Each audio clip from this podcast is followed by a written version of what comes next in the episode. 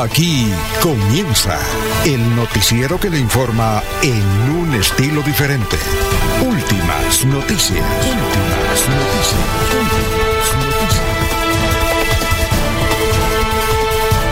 La información analizada por los expertos, sin sesgos, explicada con detalles, sin tanta carreta. Últimas noticias por Radio Melodía, también por Facebook y YouTube Radio Melodía. Director Alfonso Pineda Chaparro.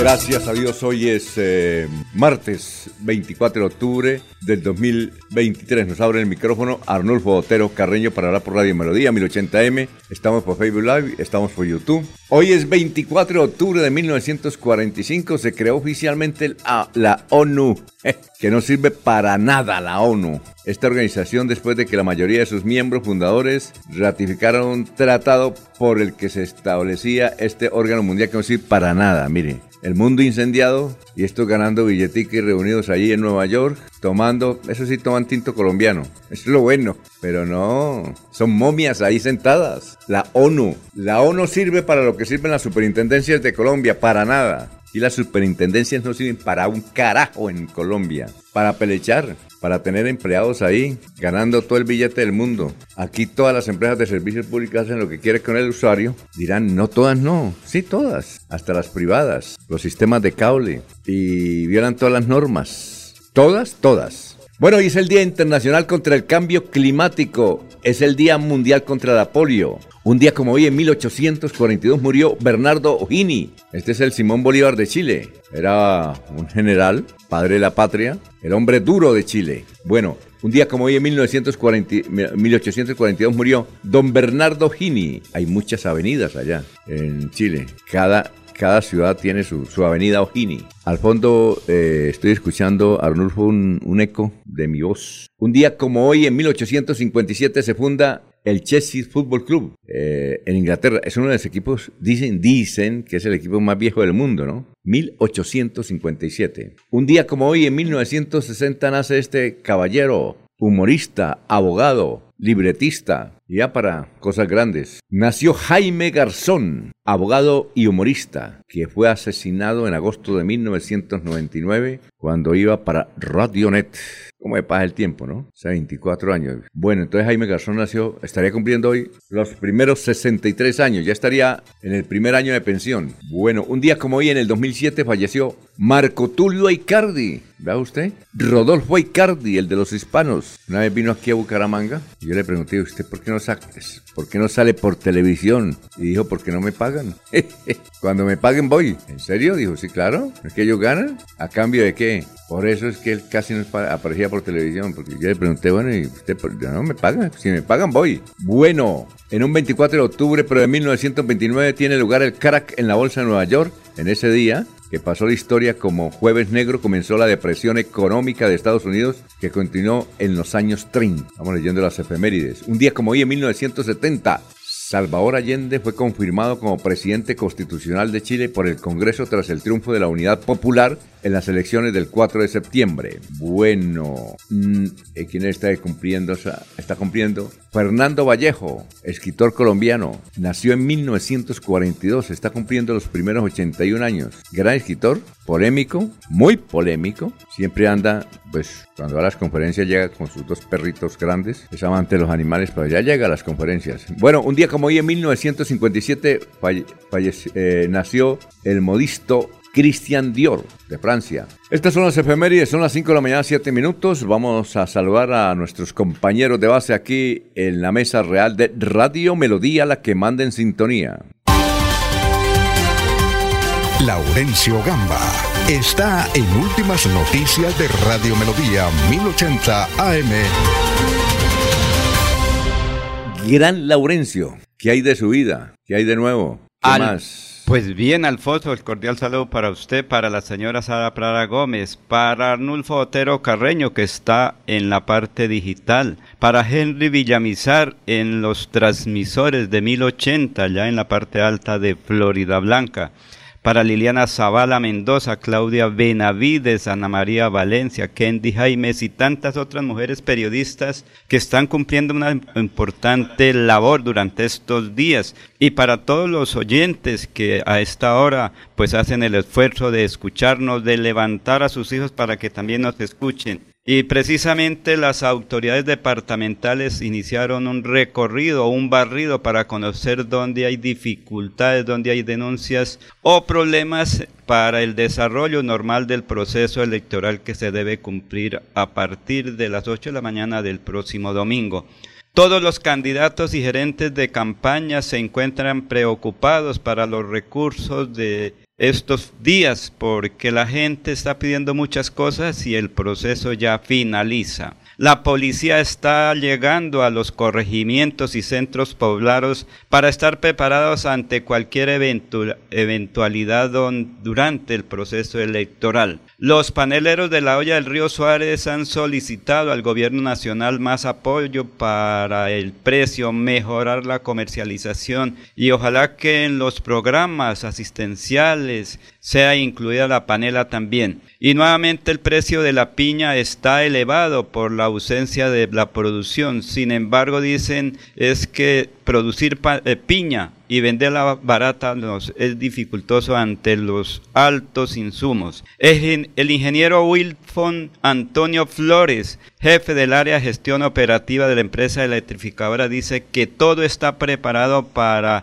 cualquier situación este fin de semana. Lo importante, dicen desde la empresa electrificadora, es que se suministre el servicio de energía durante las 24 horas para el proceso electoral. Precisamente aquí está el ingeniero Antonio Flores hablando sobre esta situación. La electrificadora de Santander estableció un plan de contingencia para garantizar condiciones de normalidad en la prestación del servicio de energía eléctrica en Santander y toda su área de influencia. Precisamente esto con ocasión de las elecciones regionales previstas para el domingo 29 de octubre. Como en anteriores ocasiones, se establecieron lineamientos operativos correspondientes para todo el personal a fin de superar el menor tiempo posible las emergencias o situaciones que eventualmente pudiesen generar interrupciones en el suministro de energía eléctrica y garantizar la continuidad y calidad del servicio. En caso de registrarse alguna falla en el suministro de energía, se aplicarán los procedimientos y alternativas operativas preestablecidas por la electrificadora, al igual que en las diferentes planes de contingencia que en la parte de operación se han desarrollado. Recordamos a toda la comunidad que para reportar oportunamente cualquier eventualidad relacionada con la prestación de servicio de energía eléctrica, tenemos disponible la línea 115, marcando desde algún celular o un teléfono fijo,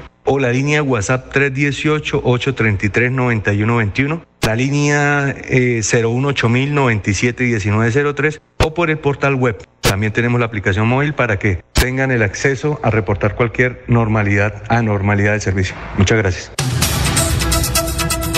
Bueno, son las 5 de la mañana, 11 minutos, 5 y 11 minutos. Estamos saludando también a don Ramiro Carvajal de Deportivos Carvajal, Aníbal Navas Delgado, gerente general de Radio Taxis Libres, que tiene el teléfono 634-2222. Un saludo para Juan José Lincormo Osma, para Lino Mosquera, para Perigan, Jairo Alfonso Mantilla, eh, para Pedrito Ortiz, Pedrito Galvis, para Walter Vázquez, eh, para Nelson Rodríguez Plata, Motocurrinche Roja, ¿no? Bueno, para Carlos Peña. ¿Sabe qué dice que Carlos Peña? Carlitos. ¿Qué, dice Carlitos? ¿Qué, qué mierdero anoche en el tron. Ústele. Eh, bueno, como dice nuestro amigo el humorista, va a haber un... ¿Cómo es que llama? Peter Albeiro. Va a haber un... Esta noche, ¿sí o no? Bueno, son las 5 de la mañana. Señor. Vamos a hablar de eso más adelante, don Carlitos. Bueno, vamos a saludar como se merece las 5.13 minutos a don Jorge. Jorge Caicedo está en Últimas Noticias de Radio Melodía 1080 AM. Bueno, también otros oyentes que se comunican aquí por Radio Melodía, Gustavo Pinilla, muchos comentarios anoche, ¿ves? Caen todos los comentarios sobre, sobre el canal ayer del debate, ya vamos a hablar de eso. Bueno, eh, Adolfo Barrera, Carmen Elisa Balaguera. Bueno. Luis Carlos Carreño Carreño. Luis José Arevalo Durán. Buenos días. Eh, ah, bueno, José Arevalo dice. Fue presidente de la Sociedad Santanderiana de Ingenieros. ¿Qué nos dice Luis José Arevalo Durán? Buenos días. En 1997, cuando el Surquito era presidente de la Cámara Junior de Bucaramanga. Ah, no, este que estuvo ayer fue el, hermano. El hermano David. Este Luis, sé que ya no viene con el pensamiento. Pero Luis José, este es el abogado. Buenos días, en 1997 cuando el suscrito era presidente de la Cámara Junior de Bucaramanga, cuando era buena, ¿no? Elegían el ejecutivo, el del año. El inolvidable Jaime Garzón nos regaló un espectáculo humorístico sin cobrar un solo peso. Hasta el hotel y los pasajes los asumió él. Con ellos financiamos los regalos de Navidad para los niños enfermos que se encontraban en el hospital. Ojalá, si tienen grabado ese, episodio, sería muy bueno, don Luis José. Que una partecita, ¿no?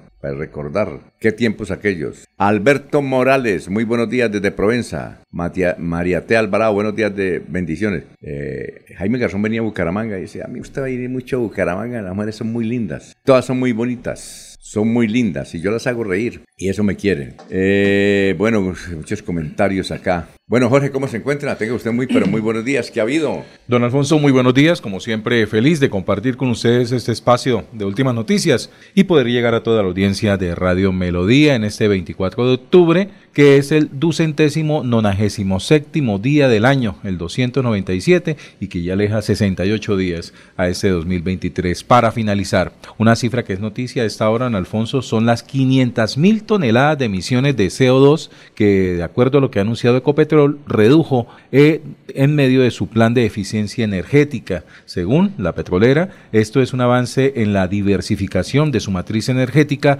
con soluciones de bajas emisiones para acelerar, acelerar la transición energética con iniciativas que incluyen proyectos de gas natural, hidrógeno de bajo carbono, energía eolítica, ecoparques solares, geotermia, captura de captura, uso y almacenamiento de carbono, entre otras. Así que es la cifra que entrega Ecopetrol, 500 mil toneladas de emisiones de CO2 en las cuales se han reducido dentro de su plan de eficiencia energética. Bueno, son las 5.16. Está, estamos en Radio Melodía, la que manda en sintonía. Doctor Luis José Arevalo, vamos con el doctor Luis José Arevalo, que ya tiene el pensamiento de hoy. Eh, son las 5.16. Doctor Luis José, tenga usted muy, pero muy buenos días. Muy buenos días, estimados oyentes y periodistas del noticiero Últimas Noticias de Radio Melodía. Feliz martes para todos. Hoy continuamos con la lectura de el poeta Mario de Andrade, que titula Mi alma tiene prisa. Y dice, estoy interesado en la gente humana. Las personas que se ríen de sus errores son las que tienen éxito. Las que entienden su vocación y no se esconden de la responsabilidad. Las que defienden la dignidad humana y quieren estar al lado de la verdad y la justicia. Para eso es la vida. Quiero rodearme de personas que sepan tocar el corazón de los demás, quienes a través de los golpes del destino supieron levantarse y mantener la suavidad del alma. Sí, tengo prisa. Tengo prisa por vivir con la intensidad que solo la madurez puede dar. Me comeré todos los dulces que me quedan. Sé que sabrán mejor que los que ya he comido. Mi objetivo es llegar al final en armonía conmigo mismo, mis seres queridos y mi conciencia. Pensé que tenía dos vidas, pero resultó ser una sola y hay que vivirla con dignidad. Porque la vida es hoy, mañana sigue. Alfonso Pineda Chaparro está presentando Últimas Noticias. Este es el resumen de Melodía que es transmitido por la cadena internacional de emisoras Visión Celestial Radio. Rodolfo Hernández, quien quedó inhabilitado para ser candidato a la gobernación de Santander, anunció que elevará una tutela. En Lebrija culpan a una campaña política de cerrar sus actividades proselitistas en pleno parque, el cual quedó en malas condiciones. Impugnadas las reuniones de directivas para elegir a los directores de la CDMB y la CAS aplazado la audiencia en la Procuraduría Provincial de San Gil contra el candidato a la alcaldía de Barichara, Milton Chaparro, investigado por presuntas irregularidades en la expedición de licencias de construcción. Policía recuperó 10 millones en joyas y celulares hurtados en atracos en Florida Blanca. Uno de los señalados asaltantes, conocido como Reinaldo, de 55 años, fue capturado luego de ser agredido por la comunidad. Esta persona tuvo que ser trasladada a un centro médico. Casi linchan a un hombre acusado de asaltar a tres estudiantes de un colegio de Bucaramanga. El atraco se cometió a las afueras del colegio salesiano. Eloy Valenzuela en Bucaramanga. La policía logró la captura del señalado ladrón, quien fue golpeado por una turba de ciudadanos enfurecidos. Que dice nuestro vecino Vanguardia Liberal ha titulado de la siguiente manera. Juan Carlos Cárdenas se convirtió en una expresión de la corrupción, dice Sergio Fajardo, que cuestiona al alcalde de Bucaramanga y analiza las elecciones. El exgobernador de Antioquia, Sergio Fajardo, cuestionó al alcalde Juan Carlos Cárdenas y su gestión. Le achaca que el voto de opinión haya perdido impulso en la ciudad. Estuvo aquí don Sergio apoyando la candidatura, su candidato a la alcaldía de Bucaramanga, Carlos Parra, de Alianza Verde. El diario El Tiempo ha titulado Thomas Gregg pide adjudicación de contrato de pasaportes o 107 mil millones de pesos. ¿Qué tal el muchacho? Eh, la firma, ¿no? Me dan el contrato o si no demanda por 107 mil. Gana por dos, ¿no? El tiempo revela propuesta de conciliación, paso previo a la presentación de demanda. La revista Semana ha titulado Se les acabó el jueguito.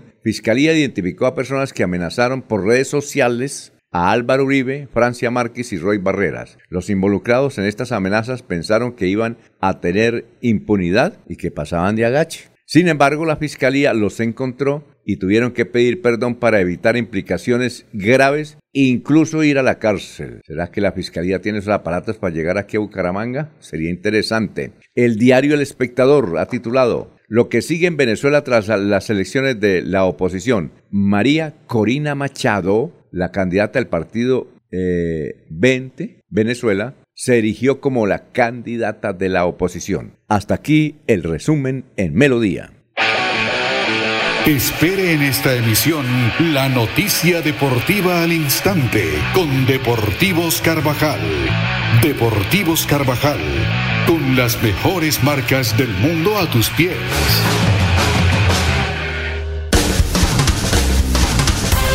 Se va la noche y llega últimas noticias. Todos los días, desde las 5 de la mañana. Empezar el día bien informado y con entusiasmo.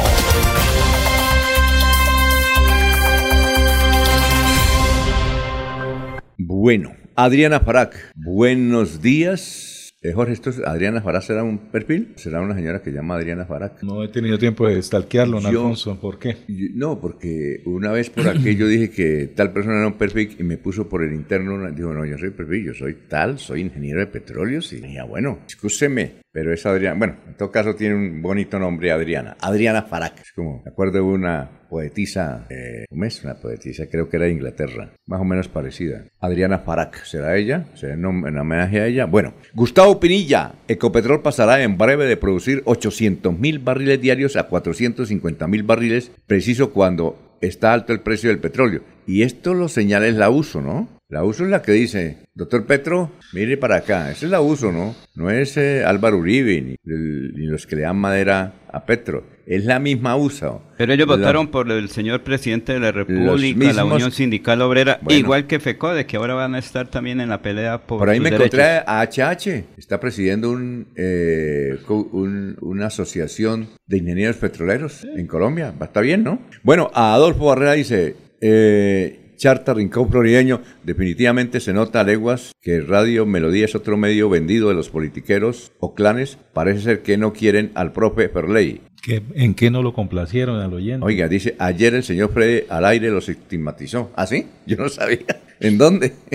No, aquí no, cuando quiera, invítelo. Usted, no, me han dicho, yo hablo con varios sectores y me dijo que el problema es que a veces no tengo tiempo. Dijo otra cosita. O por teléfono. el palo que me han dado, eso es Estoy agachado un poquitico. en todos los medios, dicen ellos. Aquí no. Pues es muy respetable la decisión de ellos. en eso sí. Yo el palo no le doy. Aquí le queda difícil victimizarse. No, pero no, pero aquí ¿quién le ha dado palo? Yo. No, él dice, ¿no? Pues tiene que respetar uno el concepto de ellos y. No, yo cuando le, yo cuando le pido una entrevista me ha sido muy generoso conmigo. Sí, pero, no han venido. y aquí su labor como diputado se le ha respetado, se le ha promovido. No veo de dónde pueda sacar una, una excusa de esa. Ah, sí, claro. Pues si no, cuando venga acá, no, aquí todo es bienvenido. Será después del lunes.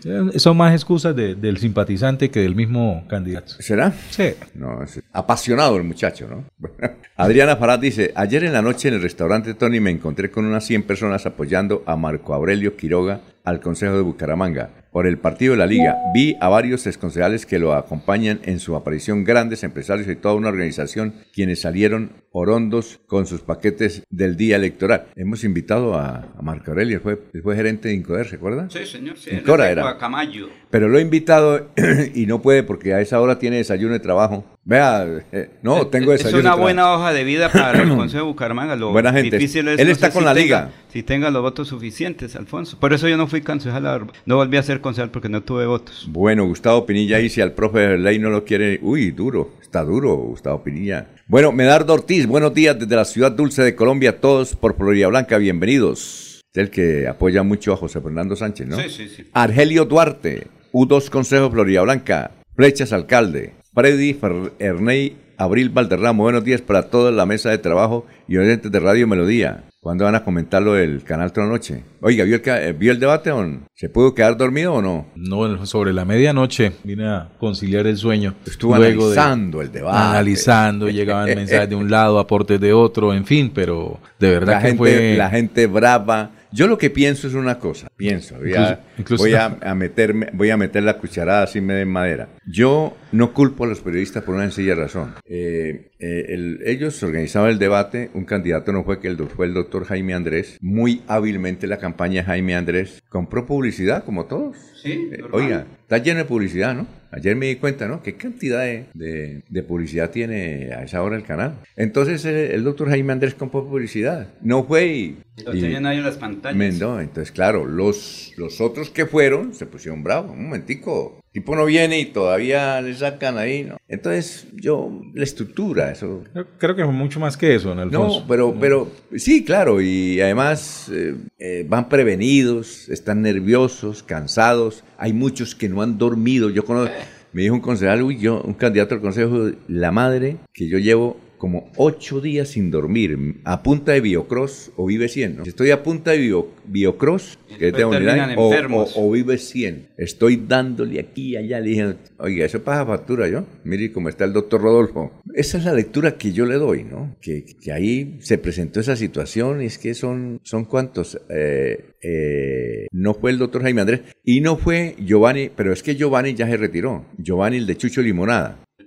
Lo retiraron. Bueno, ese se vinculó a la campaña de Luis Roberto Ordóñez. Ya. Y yo sí sabía que sí iba a presentar alguna. ¿Sabe por qué? No tanto así, pero porque Jorge Figueroa, él ambienta mucho los debates, ¿no? Jorge Figueroa, ta, ta, ta. Ya. Hubiera estado Manolete, el asunto ya ha sido más interesante. Pero bueno, ¿usted qué lectura le da, Jorge? Alfonso. Eh, yo miro las. Yo no sé qué pasó allá, yo únicamente miré la, pantalla, ta, ta, ta. Esta mañana. Lo que salió al aire. La, al aire, esta mañana, todo el mundo dándole madera a todo el mundo, los candidatos dieron madera al TRO. Yo no sé qué pasó ahí. Estoy llamando a algunos directivos del TRO para preguntarle, porque si saliera al aire defenderse. Bueno, pasó esto y esto y esto, uno no sabe. Aunque Carlos Parro hizo un, un, live eh, dando a conocer las intimidades del debate. ¿Cuál es su posición, hombre? Que usted es un hombre de radio y televisión, don Jorge. Alfonso, a ver si. y además le gusta la política. sin el ánimo de, de, de herir susceptibilidades ni de afectar la imagen de algunos amigos que pues ellos saben de todas maneras que yo no pertenezco al comité de mutuos elogios.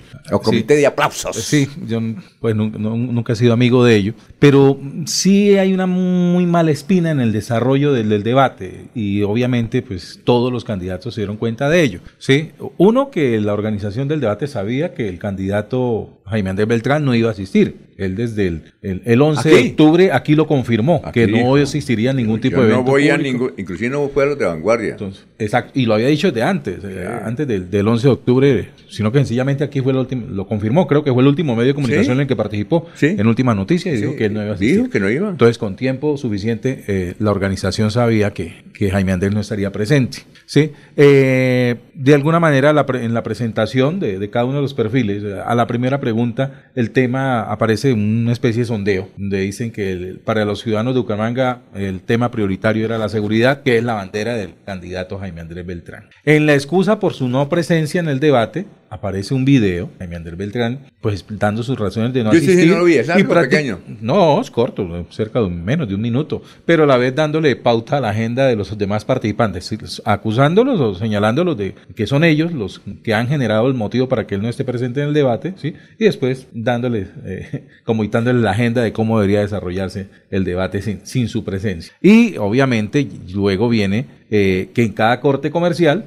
pues obviamente el primer comercial con el que arranca cada bloque es con un, con un mensaje de Jaime Andrés Beltrán. Es decir, el ausente de todas maneras iba a estar presente en, en cada corte que es cada 20, 15 minutos, porque ¿para qué? El evento sí estuvo muy bien vendido. ¿sí? No, y, claro. y, y- y la prioridad del canal en este caso es la parte comercial. Yo sentí envidia ya, eso. y Va a tocar hacer un radio melodía, un debate a la. Exacto. Entonces, eso fue lo que sacó de, de- de- casillas a, a varios de los candidatos, no puedo decir a todos porque algunos estaban dispuestos a continuar allí presentes, ¿sí? Yo creo que el más fresco fue Jaime Calderón. Claro. Pero mire que hasta él terminó en sintonía de retirarse porque veía que no estaban dadas las garantías. Pero no para- se le salió la piedra a Jaime Calderón. Ah, bueno, listo. Sí, Critico, no me parece, y me voy. Ojalá y todos los candida- candidatos tuvieran la decencia de Jaime Calderón. Ay, es un tipo decente. Todos, todos, los por 15, eso, los 10. por eso es un sabio. Yo le digo el sabio Jaime Calderón. Sí. Es que el tipo se ha leído, se, se ha metido yo no sé, como cinco mil libros. Es una Eh, persona muy culta, no, además de lee. ser médico. No, es ese tipo. Eh, y un Él caballero. dice, yo, yo cuando viajo al exterior, voy a Europa y son 10 horas de vuelo,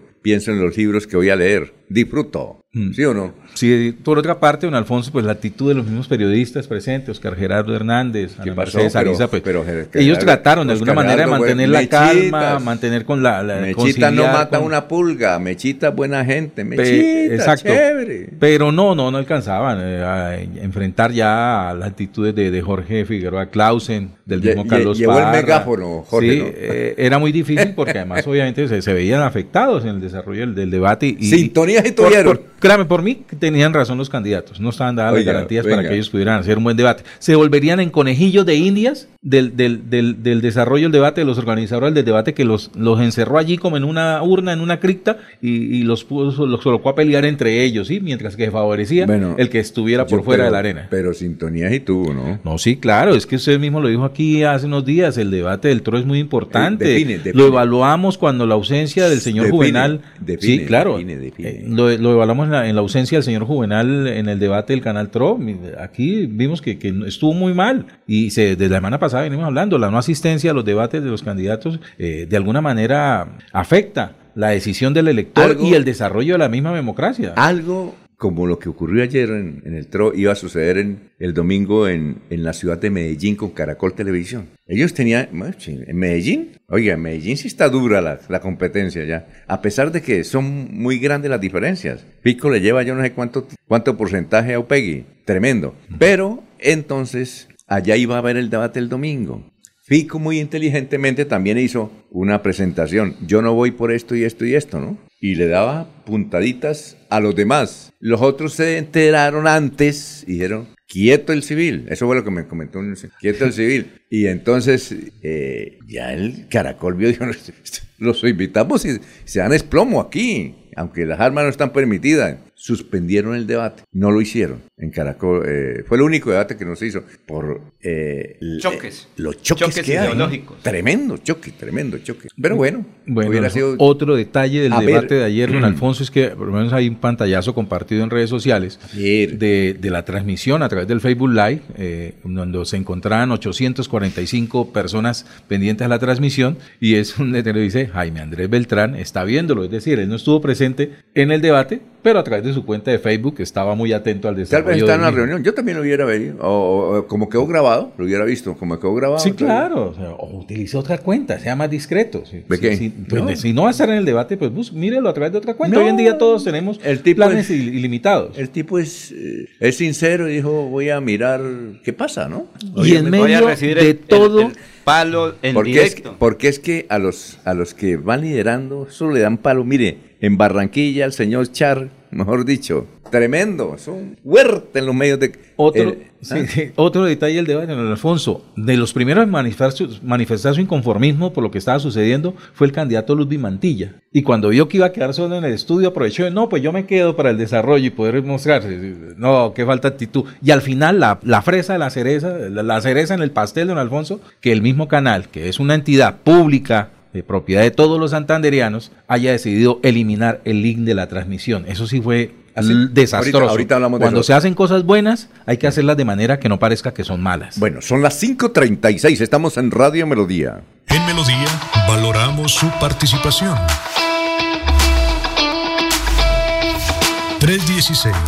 316-550-5022 es el WhatsApp de Melodía para que entremos en contacto. Envíenos videos o fotografías de las noticias de su comunidad y las publicaremos en nuestros medios digitales. 316-550-5022. El WhatsApp de Melodía para destacar su voz. Melodía, la que manda en sintonía. El próximo 29 de octubre elegiremos el gobernador de Santander, su gobernador. Hemos presentado un programa de gobierno no populista que se puede cumplir. Recuerden que es el indio y no la flecha. Es el gobernador, no la gobernación. Soy Juvenal Díaz, el general Juvenal. Es tiempo de elegir bien. Ya viene Juvenal en el campo y la ciudad, la seguridad al 100. Cada día trabajamos para estar cerca de ti. Te brindamos soluciones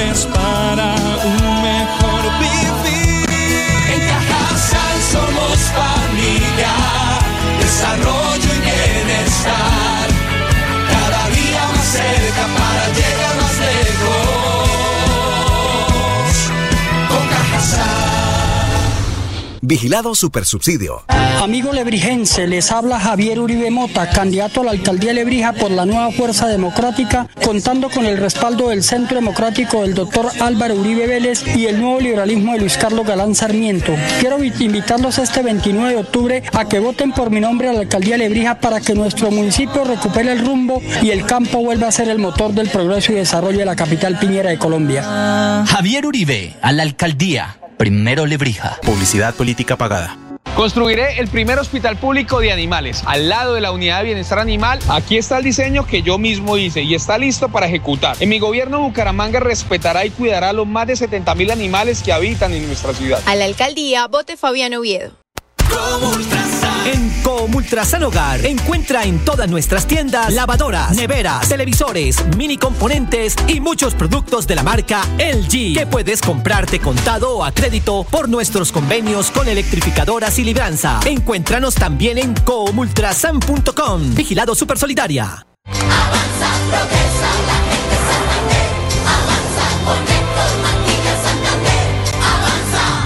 Nuestras ciudades serán seguras. Nuestras regiones serán productivas y en el campo. Por nuestra gente, más conectividad. conectividad. Avanza. Santander va con Héctor Mantilla, gobernador del desarrollo. Avanza la gente Santander.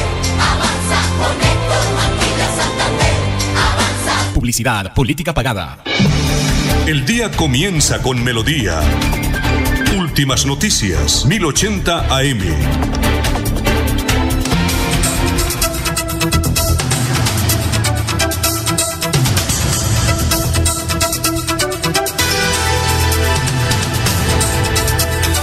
Bueno, son las 5 de la mañana, 39 minutos, muchos comentarios. Yo no los leo porque Pero, me, Alfonso. Meto, me los meto en líos, los meto en líos, ¿sí? Lo met- me meto en líos porque es que están bravos. Bra- calma, calma muchachos, tranquilos. Uno entiende, uno quiere que gane su candidato, ¿o no? Pero, Yo quiero, Alfonso. por ejemplo, que gane el Atlético Bucaramanga Sí. y me emberraca cuando un árbitro, en serio, la embarra. No podría ser yo técnico ni sea, no podría ser comentarista porque ya me habían quitado la, me habrían quitado la licencia para hablar por radio. En serio, es que cuando uno es apasionado, tranquilo, hermano. Gane quien gana, tenemos que gane quien gane, tenemos que seguir trabajando acá, ¿sí o no? Sí, claro, normal. Levantarme a las 5 de la mañana, buscar ser la que nos papita di- la lotería ma- el- buscar la el papita viernes. diaria, eso sí, pero es que la gente fija su, su vida, su futuro en si ganan un alcalde, un gobernador, A mí me parece que esa es me- mediocridad, ser uno mediocre, no querer uno en sus capacidades. Perdóneme que les hable así, pero aquí los señores hasta a mí me insultan, ¿no? Yo no puedo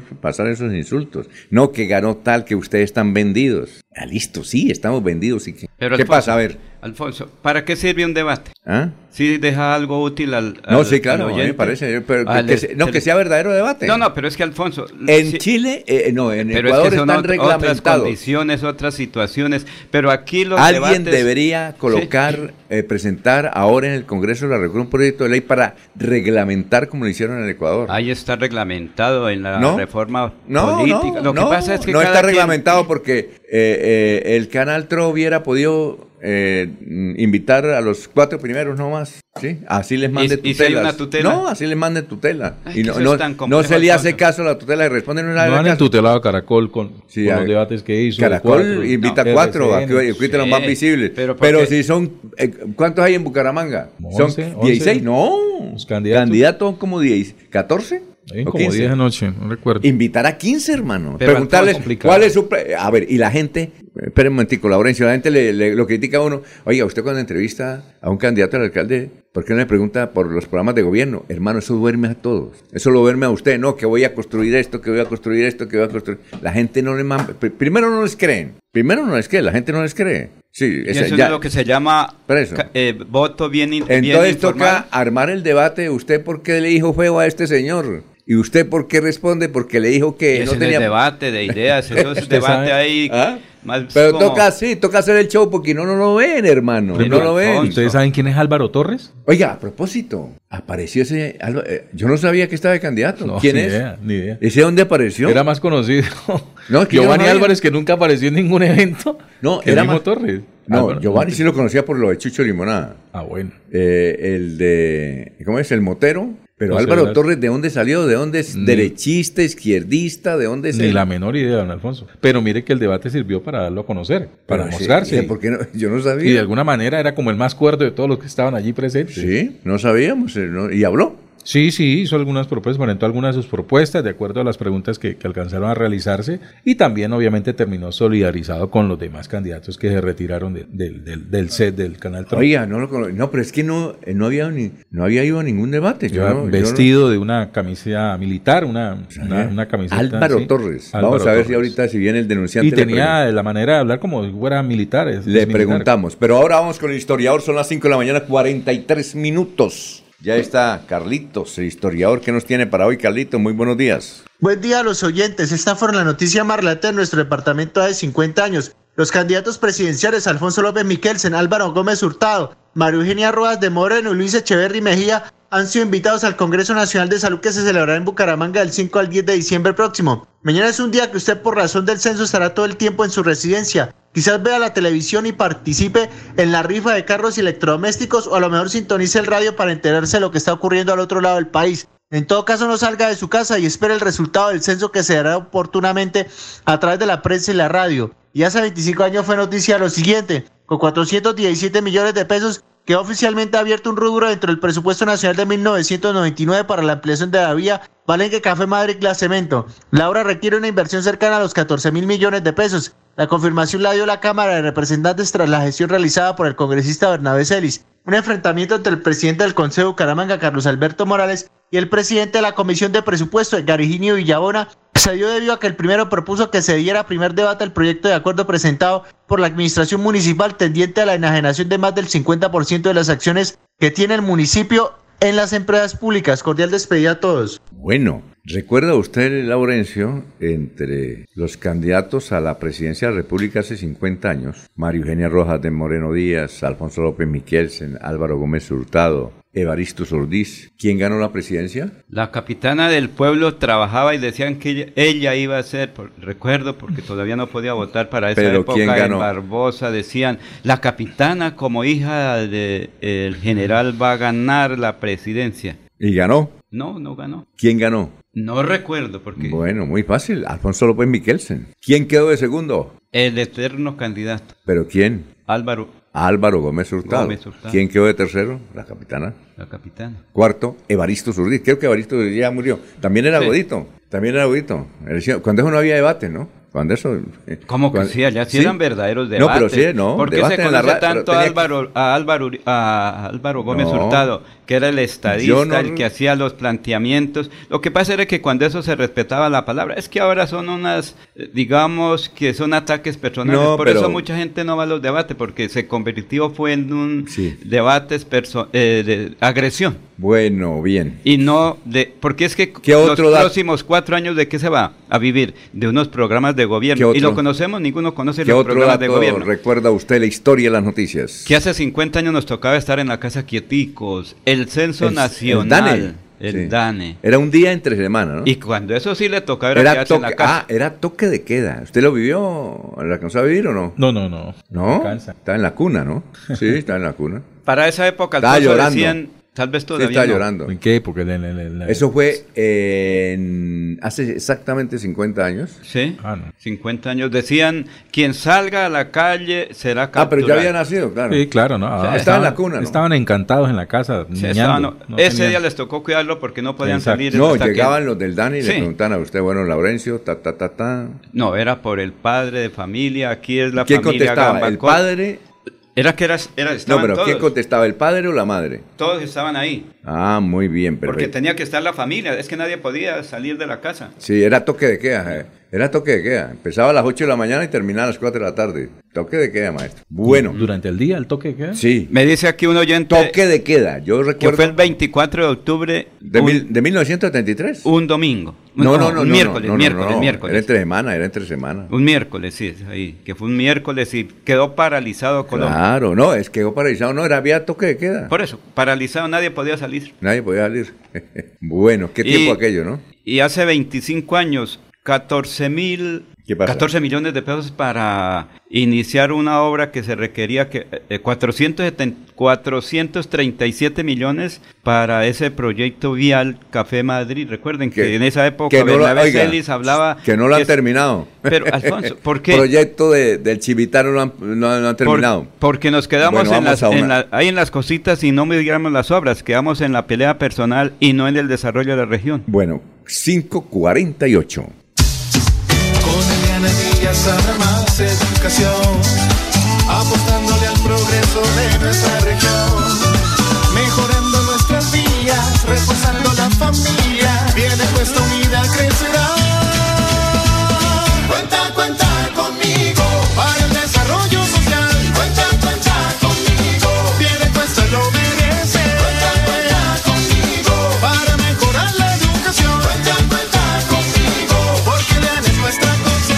Para votar por Eliana Díaz, marque la Fuerza de la Paz, número 13. Publicidad, política pagada.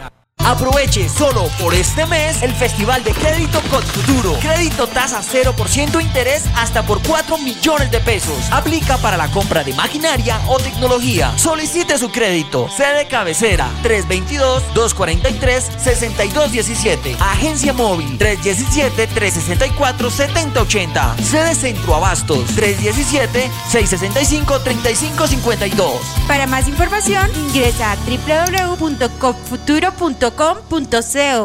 El próximo 29 de octubre elegiremos el gobernador de Santander, su gobernador. Hemos presentado un programa de gobierno no populista que se puede cumplir. Recuerden que es el indio y no la flecha. Es el gobernador, no la gobernación. Soy Juvenal Díaz, el general Juvenal. Es tiempo de elegir bien.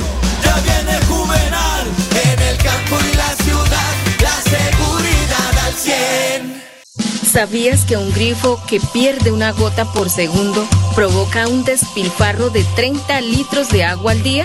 ¿Y tú cómo ahorras el agua? Lavar un solo día, la llave de paso, también regularla para que no salga tanta agua. La madre naturaleza del fondo de sus entrañas nos bendice con el agua que brota de sus montañas. Corre por los ríos, llega a la comunidad, presente en cada hogar para darnos bienestar. Un mensaje de la Corporación Autónoma Regional de Santander. Ole, mano, ¿nos pegamos la rodadita en bici hasta Morro? No, mi perro, pero esa carretera está toda llena de huecos. Hace como 30 años que está vuelta nada. ¿Cómo se le ocurre? ¿Hace cuánto no pasa por allá? La alcaldía la arregló desde el Parque del Agua hasta el antiguo Corcovado. Vamos para que vea. Oiga, esto quedó excelente. Así aguantan venir todos los días. Obvio, ahora sí no tiene excusas. Definitivamente, cuando se invierten bien los impuestos, se nota. Alcaldía de Bucaramanga. Gobernar es hacer. Se va la noche y llega últimas noticias. Todos los días, desde las 5 de la mañana, empezar el día bien informado y con entusiasmo.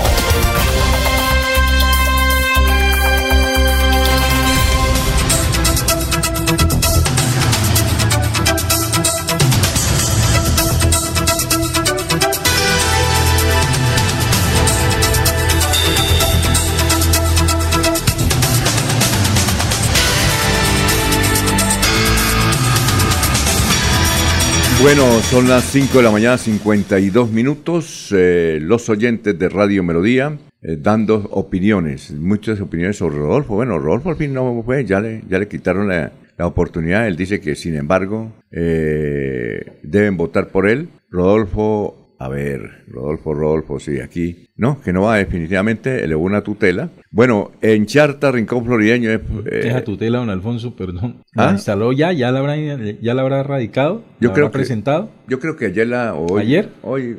¿Cuántos días tiene un un No, juez eh, para resolverlo? Eso son 10 días o 11 días. Yo creo ¿Cuánto que. él- faltan para elecciones? No, él no va. ese es- yo creo que él no va. Y lo que dice Laurencio, que tal vez eh, sacará un video por ahí el jueves o el viernes diciendo voten por en blanco, ¿no? Voten en blanco. Que es lo que. Eso sí dice voten por Consuelo Ordóñez de Rincón, pero dice voten en blanco. Alfonso, Oye, lo que sí. el Consejo Nacional Electoral ya dijo, los votos de los candidatos anulados o que no deben, pero que aparecen en el tarjetón electoral, sea aquí o en cualquier parte de Colombia, en los municipios, no tiene validez, no se contabilizan. Esa es la Bueno. decisión a nivel nacional. Un saludo para No, Abel. Como decía alguien que días que Alfonso, esos votos iban a contabilizar y No. que iban. No. No, Alfonso, eh, Ya, eso no se cuenta. saludamos a Abel Cadena, muy amable por su sintonía. Dice, yo no he saludado, un saludo para él. Bueno, sí, eh, Juan Martínez nos escribe desde Matanza. Dice, tengo una denuncia que hace un grupo de ciudadanos de Matanza donde advierte la compra y venta de votos y la presencia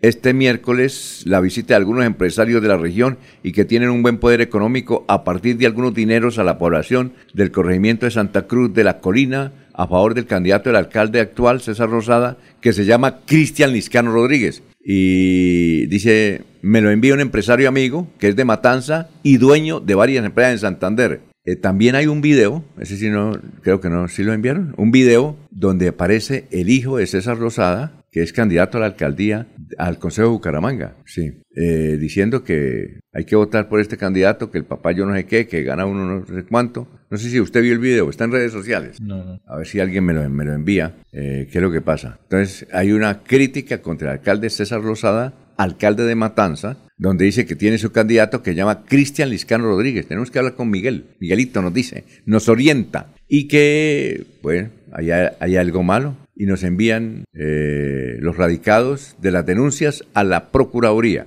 Y a un sistema, Jorge, que se llama Uriel, que es de la registraduría. Uriel. Sí, señor. Unidad de investigación. De- de reacción, unidad Pero eso de es de la, o la Procuraduría o la Registraduría. Debe ser de la Procuraduría, porque... Uri- Creo que el de la Procuraduría es para Uriel se llama. denunciar el sí, para denunciar el- casos que vayan contra la, la- la función pública. Bueno, tenemos varios casos. Uno, curiosos, políticos.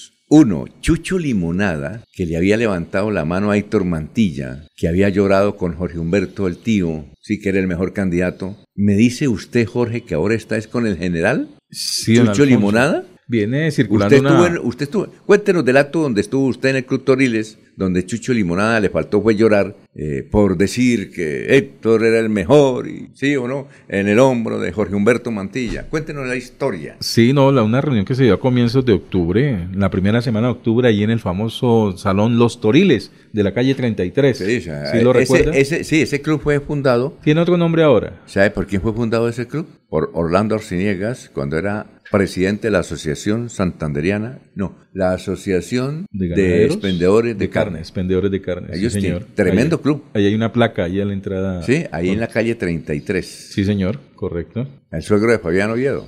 Se Hablando llamaba. Toriles porque era gente de- dedicada a la Club comercialización, Muy venta club. de ganado y todo Muy eso buen relacionado. A comienzos de octubre hubo una, una reunión muy importante. De octubre de este año. Masiva asistencia. Es decir, hace- de Chucho Limonada. hace presente. menos de un mes. Sí, claro, a comienzos de octubre. Y debe haber foticos. Sí, por supuesto, y videos. Vamos a ver si buscamos videos. foticos y ese audio. Allí venía promoviendo en ese, en ese momento eh, Jesús Pinzón, Chucho Limonada, promoviendo el nombre de su candidato a la alcaldía, de, del señor Álvarez, de Giovanni Gio- Álvarez. Giovanni Álvarez. Sí, que incluso Abogado. no habló en esa reunión, no- nunca le escuchó un discurso. Abogado. Bien. Y también promoviendo el nombre de la gobernación de Santander de Héctor Mantilla. Eh, esa reunión asistió en primera instancia como orador Jorge Humberto Mantilla, el tío de Héctor. sí. ¿sí? Ex secretario general de la Cámara. Y a la llegada de Jorge Humberto al salón, Chucho Limonada desplegó cualquier cantidad de elogios para pres- expresarle su agradecimiento y lealtad ante lo que vienen, lo- de lo que fueron sus inicios en la vida pública, porque fue, de alguna manera Jorge Humberto quien intervino para que él eh, ingresara a, la función pública, hacer eh, sus primeros trabajos, no recuerdo exactamente en qué entidad, pero el agradecimiento expresado por Chucho Limonada en ese instante fue de manera, pues, elocuente, eh, destacando las virtudes de Jorge Humberto Mantilla y que por eso, pues, obviamente le debía lealtad y por ello estaba apoyando a Héctor Mantilla a la gobernación de Santander. Ahora circula a través de redes sociales un video, sí, en la cual Chucho Limonada explica a su militancia, a sus amigos, a sus simpatizantes cómo votar el próximo eh, domingo 29 de octubre y llama la atención que en el caso de la alcaldía eh, promueve el nombre de Luis Roberto Ordóñez, sí, está Sí. allí en un pendón. Y no el candidato Giovanni. Y no el candidato Giovanni Se Leal. supone que Giovanni ya re- se retiró, pero no hemos visto un comunicado, diga yo me retiro, no. Y también para la gobernación de Santander, pues está allí en el mismo pendón la figura, la, la, la- el rostro de, de Juvenal Díaz, Mateus, ¿sí? y cómo, y explica pues cómo votar a la gobernación de Oiga, Santander. oiga, pero- El Consejo de Bucaramanga sigue con el mismo candidato, Marcos Quiroga, de la Liga, ¿sí? De la Liga. Y a la Asamblea Departamental con Diana Jiménez, la candidata de Barranca Bermeja, que es por el- la coalición Sumemos. Pero eso entonces la eso sí se mantienen intactos, pero alcaldía y gobernación sí hizo los cambios La que consideró pregunta necesarios. al aire es, hace menos de 20 días, para Chucho Limonada y su movimiento, el gran ganador y el que necesitaba Santander era Héctor Mantilla. Era el mejor y todo, todas las flores. Y ahora está eh, eh, invitando a votar. ¿Qué cree usted que hubo ahí? Invitando a usted, eh, invitar por el general. Un acto de contrición política. de ¿Qué parte de cree usted que hubo ahí? No, no, pues me Bueno, tal vez Chucho vio los programas de Héctor y no estoy de acuerdo, y entonces me voy con el del general. Piensa uno, ¿no? sí, pienso sería lo primero. Sería lo primero. No se ría, Laurencio. detallado. De, Laurencio, ¿por qué ríe? No, de yo cada una de pienso, las yo propuestas. pien- no, de- hay que creerle, yo pienso eso. Yo pienso que Chucho miró los programas, dijo no me interesa este, me interesa este otro.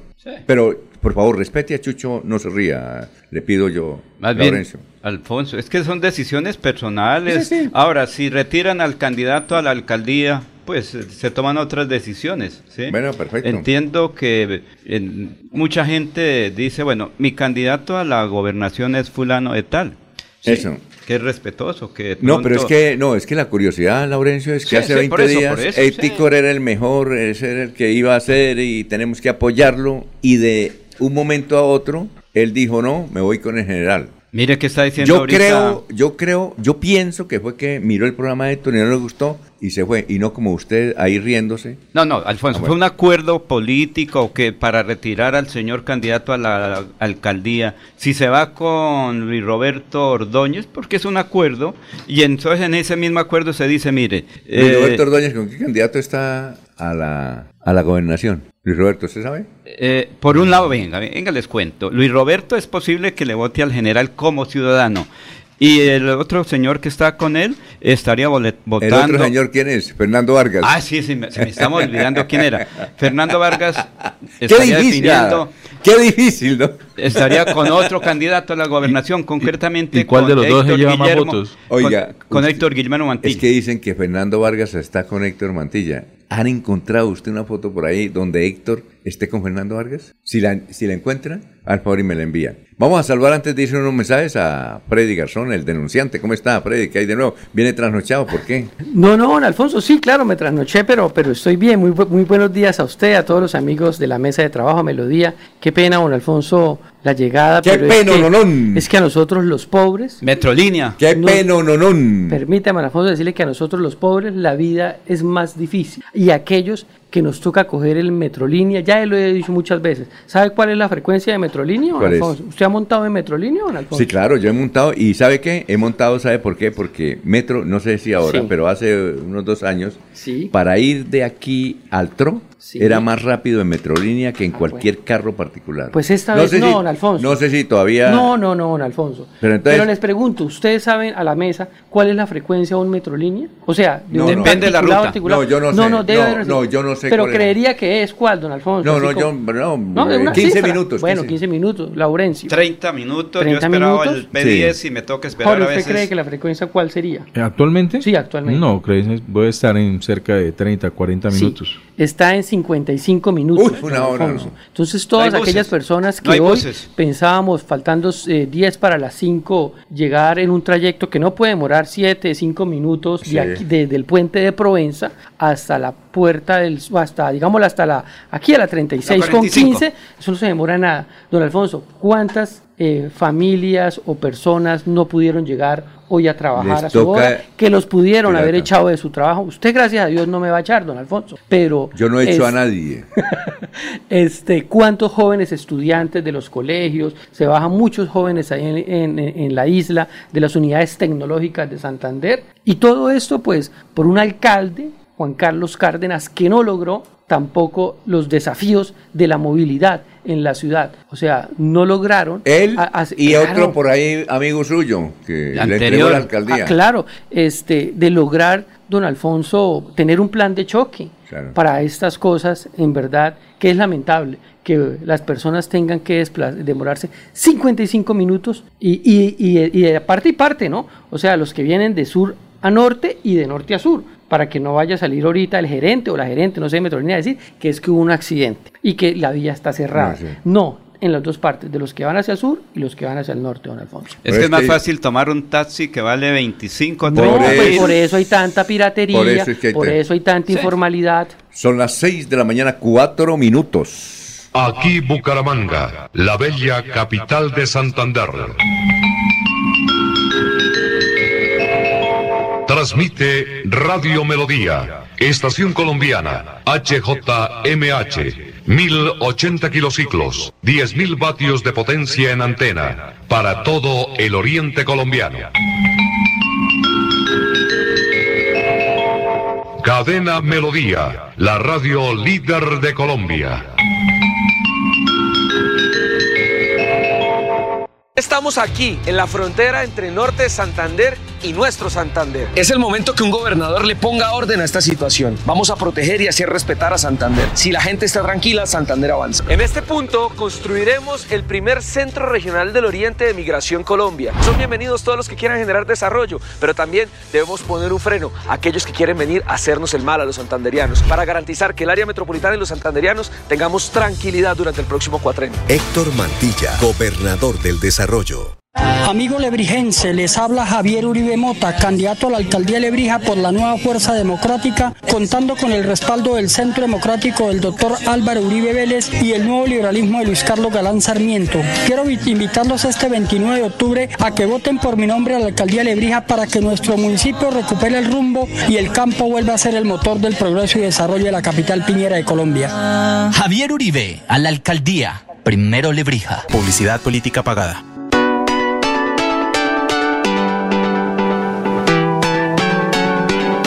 Melodía, Melodía, Radio Sin Fronteras. Escúchenos en cualquier lugar del mundo. Melodíaenlínea.com es nuestra página web. Melodíaenlínea.com. Señal para todo el mundo. Señal para todo el mundo. Radio sin límites. Radio sin fronteras. Radio Melodía, la que manda en sintonía.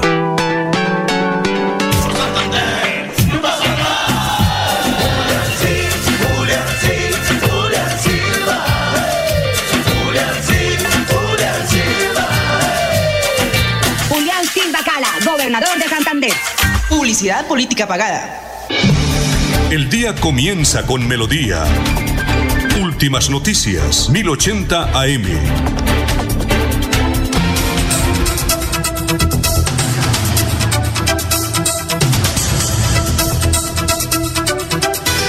Bueno, vamos con noticias, Jorge. A esta hora son las 6 de la mañana, 6 minutos. Estamos en Radio Melodía. Don Alfonso, una noticia que se dio en la mañana de, anterior y que fue anunciada por usted en la emisión de Últimas Noticias fue la elección de Juan Carlos Reyes Nova como nuevo director de la CDMB, la Corporación de Defensa de la Meseta de Bucaramanga. Con siete votos, el Consejo Directivo de la Corporación eh, eh, optó por la reelección de Reyes Nova como director de la entidad. Eh, él había sido elegido director para el periodo 2020-2023 y volvió a reelegirse para el periodo 2024-2027 en medio de un proceso de selección que contempló 37 participantes. Eh, ¿Quiénes fueron las personas o los eh, consejeros que le dieron el voto a Reyes Nova para reelegirlo en la dirección de la CDMB? Eh, fueron el gobernador de Santander, Mauricio Aguilar, eh, César Eduardo Camargo, delegado del Ministerio de Ambiente, Edwin Hermógenes Abril Barajas y Yesid Parmenio Torres Villamil, representantes del sector privado, también delegados de las organizaciones no gubernamentales, María Andrea Pimentel Mendieta y Javier Raúl Pérez Landines y Erwin Rodríguez Salat como representantes del presidente Petro.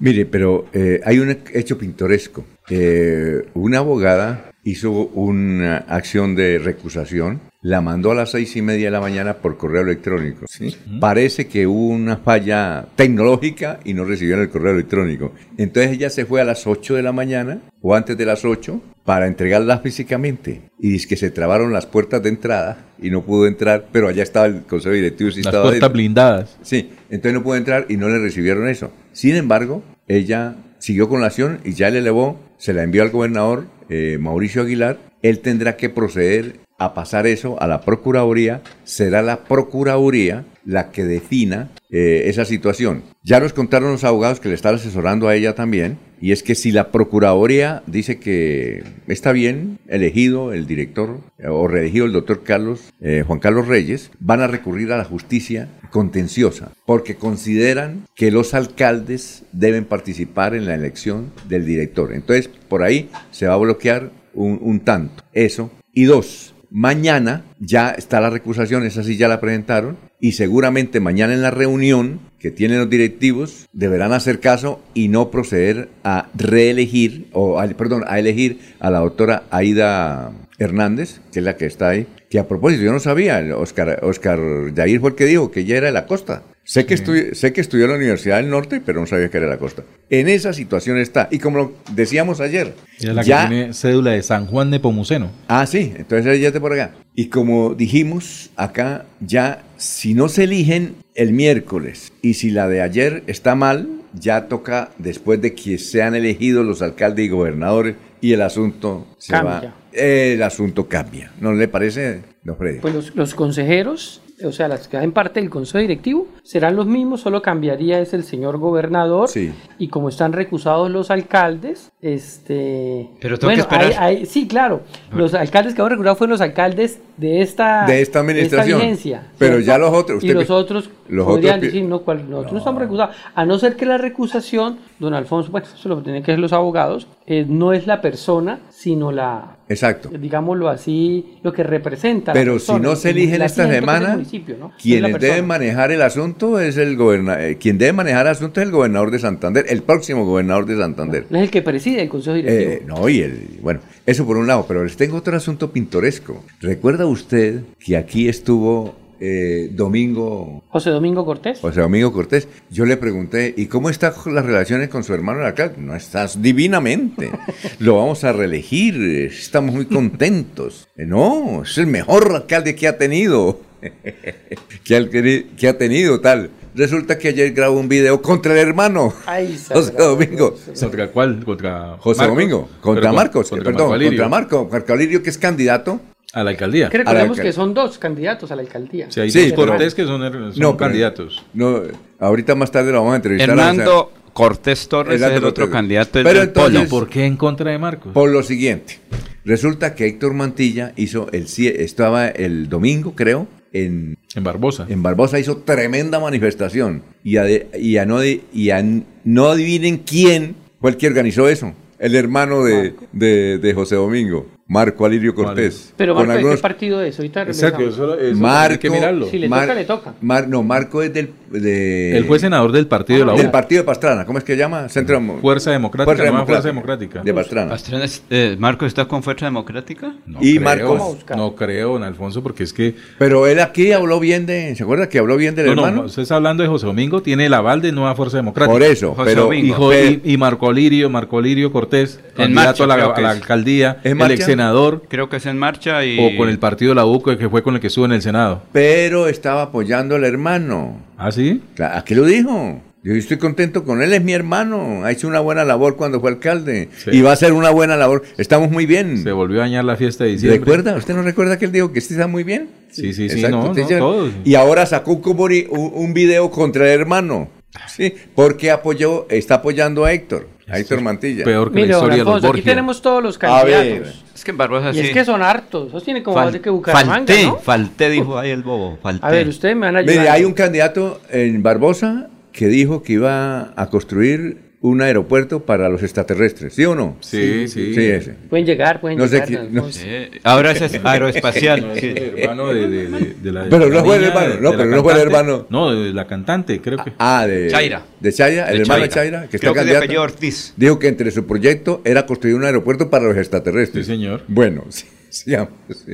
Mire, don Alfonso, hay 15 candidatos. Uy, ¿15? Aquí Sí. tenemos partida, partido No político. se puede hacer debate allá, hermano. No, eso pasa como en el de ayer. Se agarran a pelear todos. Sí, claro. Partido Político y Compromiso, Alexander Celio Valle. Movimiento Salvación. Nacional. Es el hermano Celi de Jordi. Celis. Ah, Alejandro Cel, sí, ¿quién más? Sí. ¿Quién más? Movimiento Salvación Nacional, Juan Pablo García Penagos. Sí. Juan Pablo, un odontólogo que fue concejal del Partido Conservador. Ah, no. Eh, esto, eh, eh, Laurencio se los conoce bien. Claro. Agrupación Política en Marcha, Jorge Humberto Ardila Velanda. Ah, es con Jorge Ardel, Ardila Sí. Velandia. Es alcalde y aspiraba a ser el próximo alcalde. O está ahí en la jugada. Nueva Fuerza Democrática, Roger Iván Chávez Quintero. Es un coronel de la policía retirado. Ah, ya. Así, José Edelberto Herreño Rivera. Fue trabajador de la fiscalía, se retiró y ahora es candidato en Barbosa. Él es de Bolívar.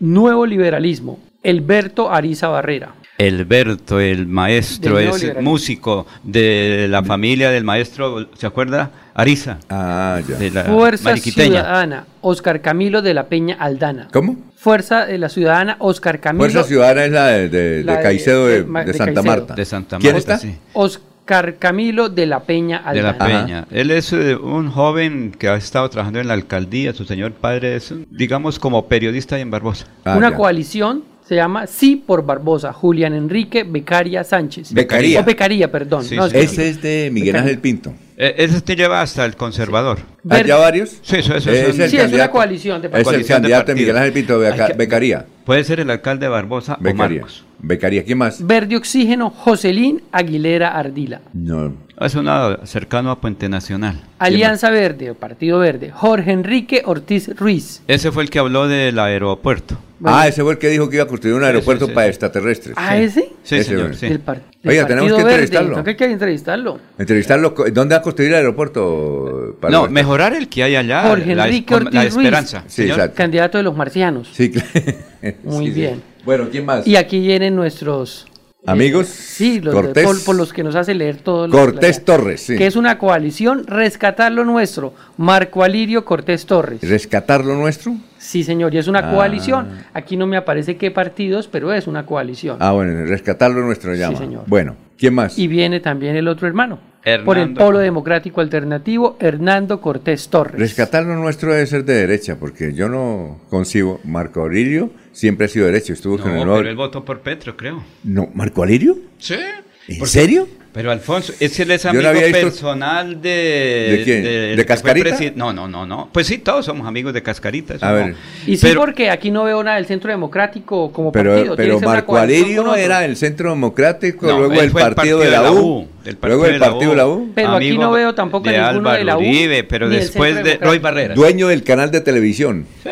Ah, ahora está con Roy Barrera, sí. Es que es el amigo Por eso, personal. aquí no hay ningún ¿Cuál es el partido de- Roy Barrera? Democrático. El de Roy de la Paz. Creo De La Paz. El de La Sí, Paz. el de La Paz. Seguimos. Partido Demócrata Colombiano, el Berforero Briseño. Él se retiró. Sí, ah, Sí, bueno. ¿quién más? Claro, pero aquí quedó aceptada su inscripción. Ese, bueno, era el de, retiró. ese era el de domingo, Partido Demócrata Colombiano. Otra coalición, Salvemos a Barbosa, Jorge Carrillo Tobos. Jorge Carrillo, hijo del exalcalde Carrillo. Y terminamos con la Colombia Humana, Oscar Adolfo Quintero Ferro. Sí, Oscar Quintero, de la bien. familia Quintero, que es un docente sabio en Barbosa. Le recuerdo que es Uriel. Uriel es la plataforma que se encarga del seguimiento a los procesos electorales y a la recepción al trámite de las denuncias y quejas por delitos e irregularidades que afecten el normal desarrollo de las elecciones. Uriel significa unidad de recepción inmediata para la transparencia electoral. ¿Eso es de la Procuraduría o la...? No, de Presidencia de la República. Presidencia de la República.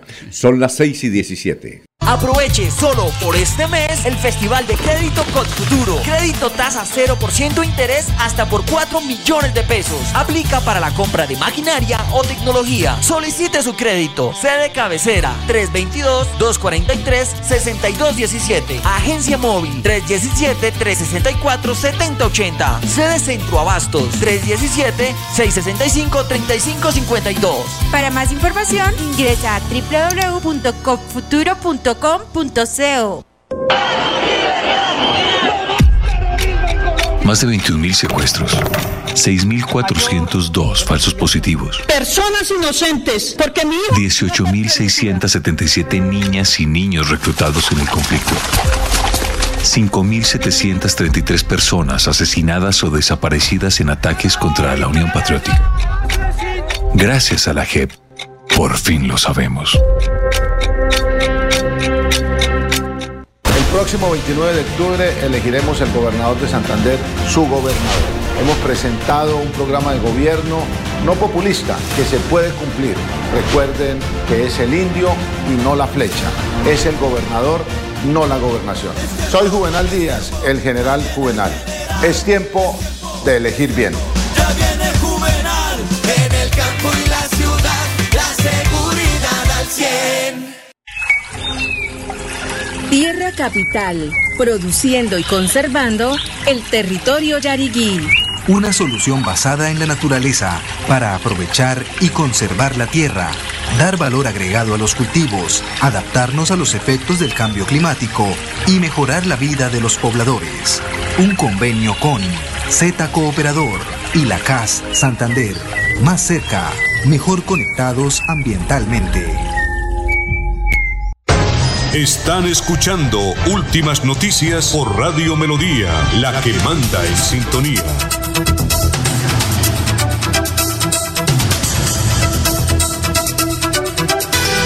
Son las 6 de la mañana, 20 minutos, 6 y 20 minutos, estamos en Radio Melodía. Bueno, Rodolfo Hernández, definitivamente, nanay, nanay, ¿no?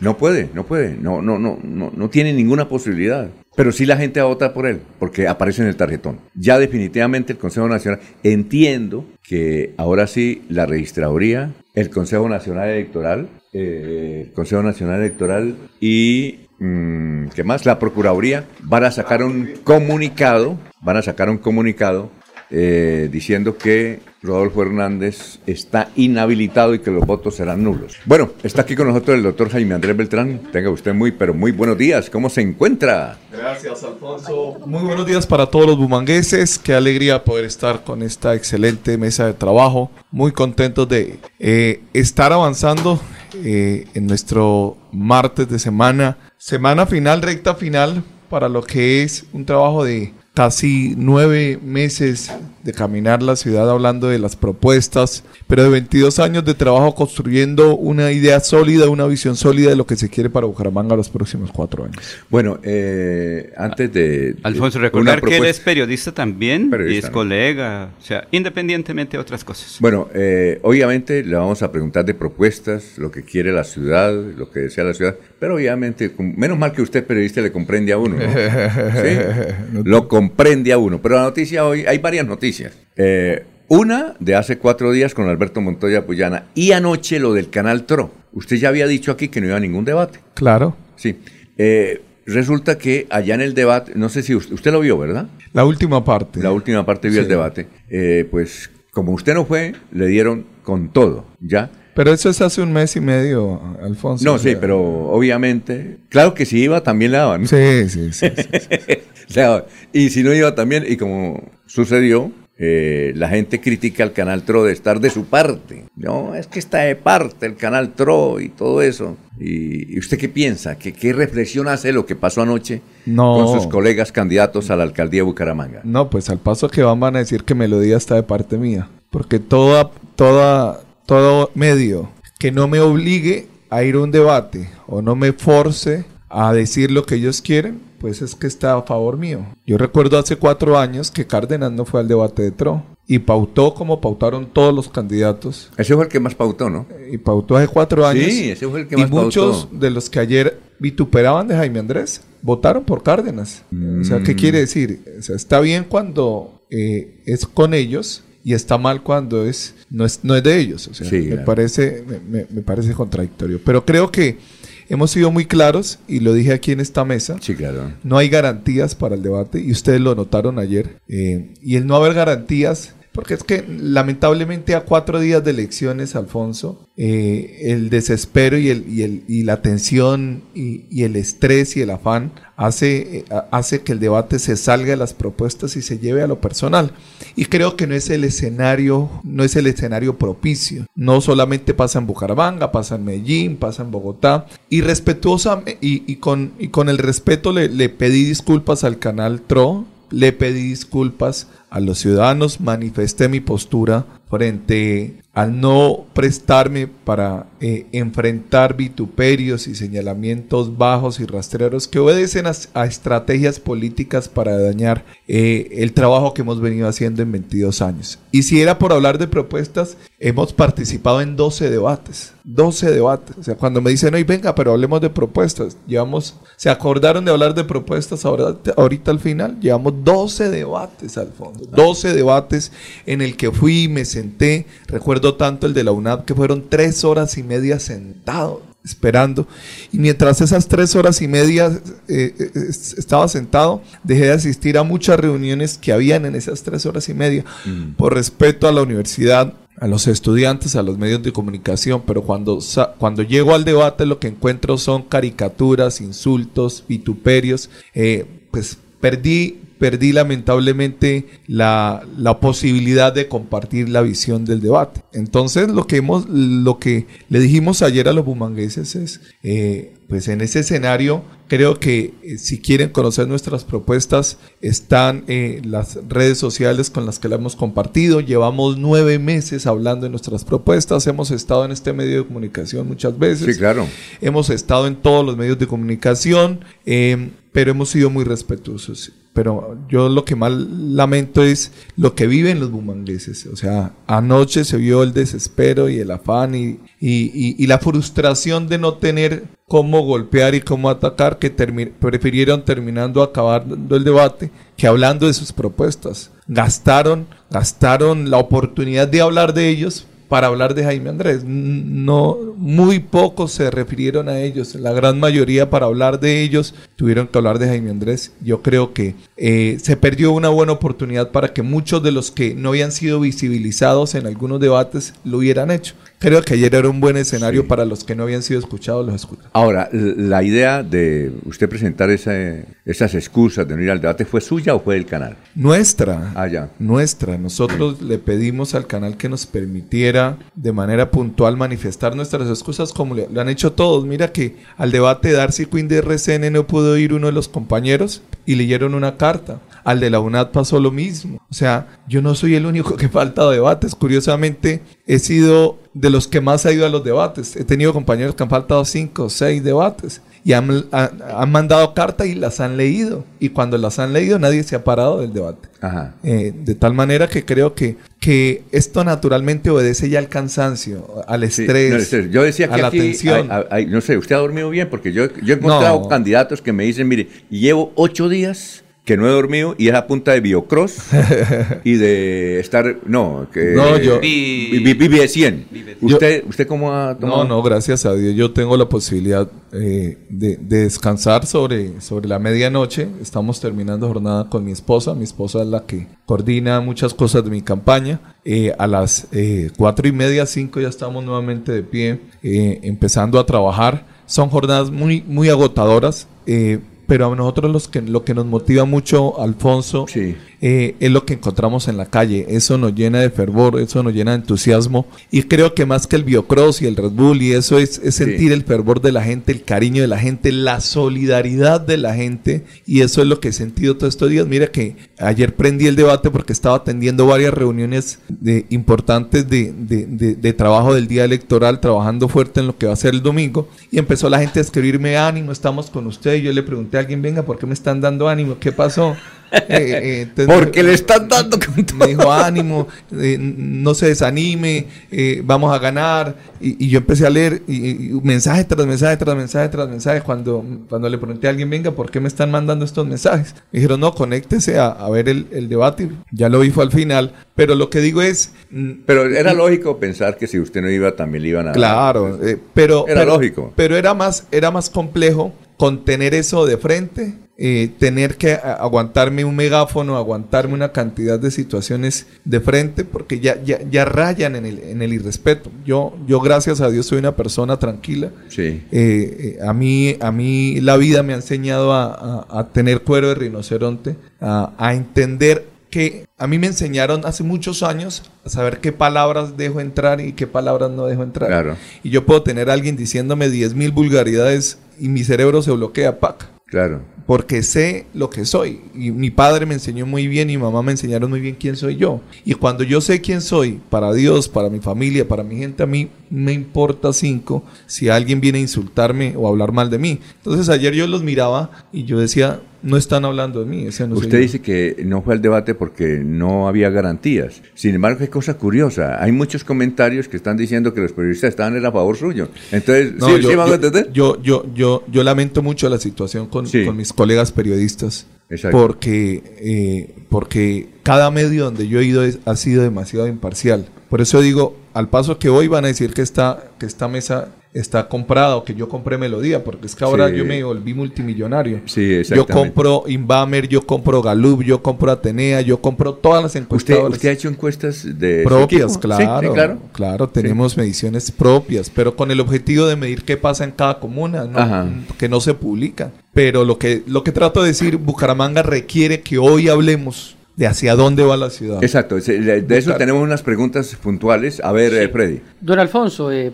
buenos días al candidato Jaime Andrés Beltrán. Para comenzar, dos cosas. Ujú. Saludar al candidato Carlos Parra, que nos está viendo en este momento también ¿Y usted en por el? Facebook Ah, Live, porque ah, ya lo vimos ahí. Que Carlos Parra hizo. Facebook Live ayer Sí, en- saludarlo. después del programa. Y lo segundo, don Alfonso, es eh, de verdad solidarizarme con Ana Mercedes y con Oscar Gerardo y con el Canal TRO. Primero que todo, ellos hacen una labor como la hacen ustedes, don Alfonso, y yo he visto que ustedes son unas personas imparciales, la gran mayoría de periodistas en Santander lo son, y lo que pasó ayer, eh, que la tomaron en contra del canal, en, en contra de Ana Mercedes y Oscar Gerardo, por una horda de candidatos desesperados y desadaptados. Eh, y entonces ahí va mi pregunta, candidato Jaime Andrés, ¿usted por qué cree que estos candidatos llegaron a ese punto de desespero? Algunos que yo me voy y entonces se fue Serpa, se fue Fabián Oviedo, dieron tres vueltas y volvieron,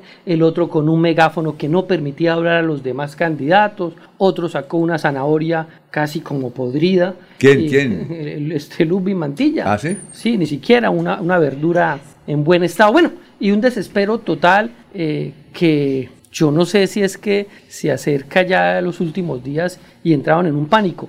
¿Cuál fue, según usted, candidato Jaime Andrés, el detonante para que ellos en verdad tomaran esa posición? Y lo que usted dice, no hablaran de las propuestas, que era lo que debieron haber aprovechado, porque candidatos han dejado de ir a muchos debates televisivos y radiales. No, pues eh, de manera puntual, Freddy, quiero eh, cerrar el, el- el tema del debate porque mi interés hoy es hablar de los cuatro días que nos quedan de campaña. Listo. Y, y- y lo cierro de la siguiente manera. Hay dos cosas que, que hay que dejar sobre la mesa hoy. y es que naturalmente a cuatro días el cansancio, la ansiedad, la necesidad basado en una estrategia de, de- choque, pues, pues genera tensiones. Eh, y, y eso es lo que me ha, me ha llevado a que en los últimos dos debates no asistamos. Y dijimos hace aproximadamente, lo dijimos hace aproximadamente 8 o 15 días que en esta recta final no íbamos a prestarnos para esto. Y hemos sido muy claros y enfáticos. Mi solidaridad con los medios de comunicación, mi solidaridad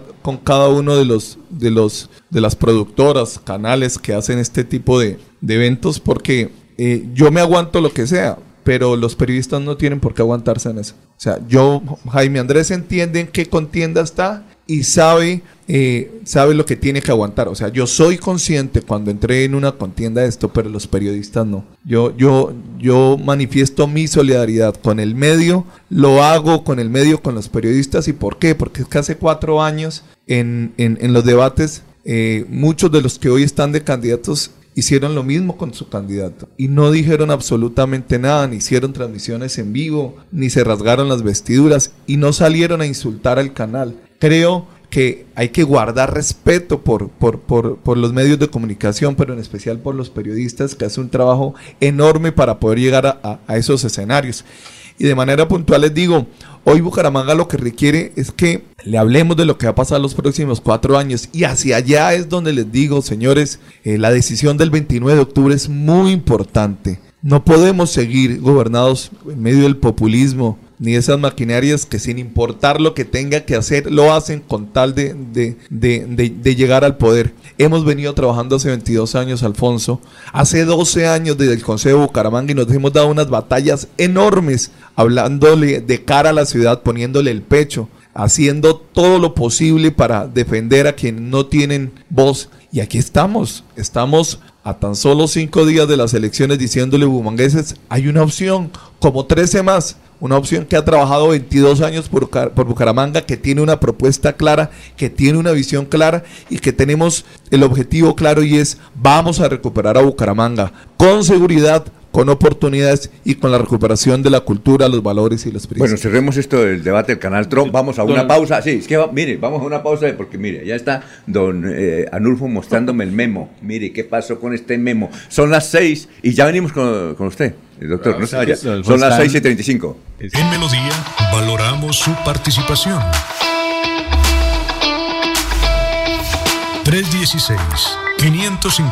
316-550-5022 es el WhatsApp de Melodía para que entremos en contacto.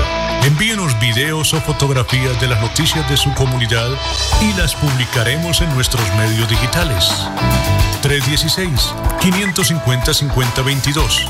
El WhatsApp de Melodía para destacar su voz. Melodía, la que manda en sintonía. Con Eliana Díaz habrá más educación, apostándole al progreso de nuestra región, reforzando la familia, viene puesta unida crecerá.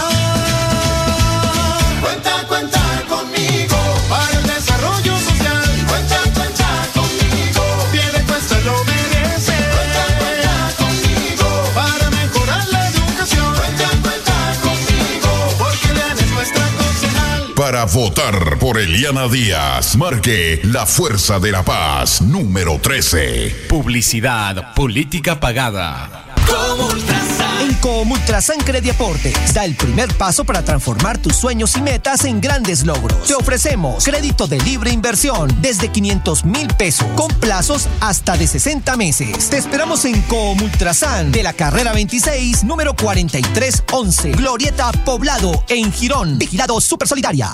Amigo lebrijense, les habla Javier Uribe Mota, candidato a la alcaldía de Lebrija por la nueva Fuerza Democrática, contando con el respaldo del Centro Democrático del doctor Álvaro Uribe Vélez y el nuevo liberalismo de Luis Carlos Galán Sarmiento. Quiero vi- invitarlos este 29 de octubre a que voten por mi nombre a la alcaldía de Lebrija para que nuestro municipio recupere el rumbo y el campo vuelva a ser el motor del progreso y desarrollo de la capital piñera de Colombia. Javier Uribe, a la alcaldía. Primero Lebrija. Publicidad política pagada. Atrévete a más. No dejes que termine el año sin hacer realidad tu sueño de estudiar en la Universidad Nacional Abierta y a Distancia UNAD. Prepárate para un futuro brillante con nuestros más de 80 programas de educación superior y lleva tu conocimiento a otro nivel. Matricúlate ya en www.unad.edu.co. El próximo 29 de octubre elegiremos el gobernador de Santander, su gobernador. Hemos presentado un programa de gobierno no populista que se puede cumplir. Recuerden que es el indio y no la flecha. Es el gobernador, no la gobernación. Soy Juvenal Díaz, el general Juvenal. Es tiempo de elegir bien. Ya viene Juvenal en el campo y la ciudad, la seguridad al 100. Cada día trabajamos para estar cerca de ti. Te brindamos soluciones para un mejor vivir. En Cajasal somos familia, desarrollo y bienestar. Cada día más cerca para llegar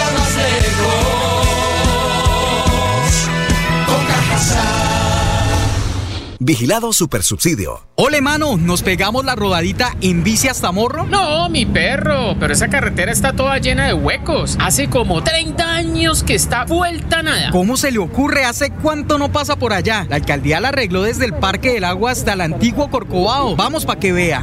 Oiga, esto quedó excelente. Así aguantan venir todos los días. Obvio, ahora sí no tiene excusas. Definitivamente, cuando se invierten bien los impuestos, se nota. Alcaldía de Bucaramanga. Gobernar es hacer.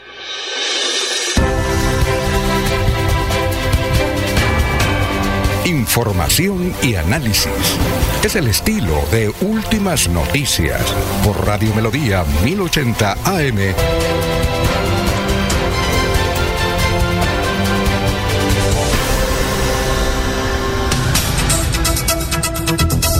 Eh, son las 6 y 39. eh, un saludo para- además por los candidatos que están escuchándonos a esta hora, según Jorge, porque han, están dándole al Twitter, ¿no, Jorge? Sí, don Alfonso, han hecho una serie, eh, aparte que nos están escuchando, han hecho una serie de publicaciones a través de la cuen- de, de la plataforma de Twitter.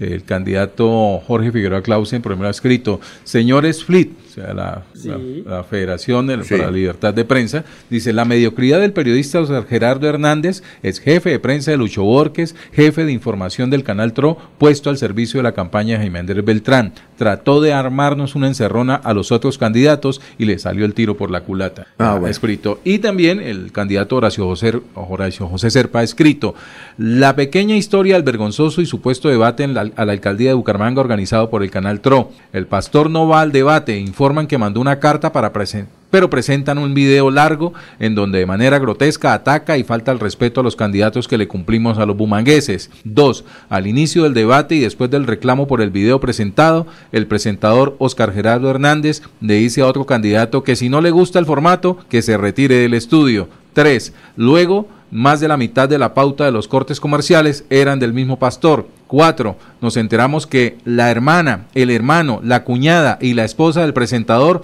son funcionarios y o contratistas de la gobernación de Santander en cabeza de Mauricio Aguilar. Cinco, para rematar, el gobernador Aguilar tiene asiento en la junta directiva del canal regional TRO. Seis, lo más inaudito, cuando estoy haciendo una denuncia en vivo, me quitan la señal y ahora culpan a Movistar del corte. 7. No contentos con esto, apenas termina la transmisión del canal regional, eliminan todos los videos de las plataformas y redes sociales. Blanco es, gallina lo pone, todo orquestado por el clan Aguilar para favorecer al pastor Beltrán. Bumangueses, las mafias permearon al canal TRO y manejan a su antojo la institucionalidad del canal público regional. Es una vergüenza lo que pasó, sin duda el TRO debe muchas explicaciones a los ciudadanos. El próximo 29 de octubre los vamos a derrotar marcando ser para la gente. Bueno, a Eh, señor candidato a la alcaldía de Bucaramanga, Beltrán, ¿la carpa sirve para algo? Porque allí en la carpa el sábado, que fue, digamos, una especie de cierre de campaña, se reunió usted con mucha gente y la gente quiere tener esa información.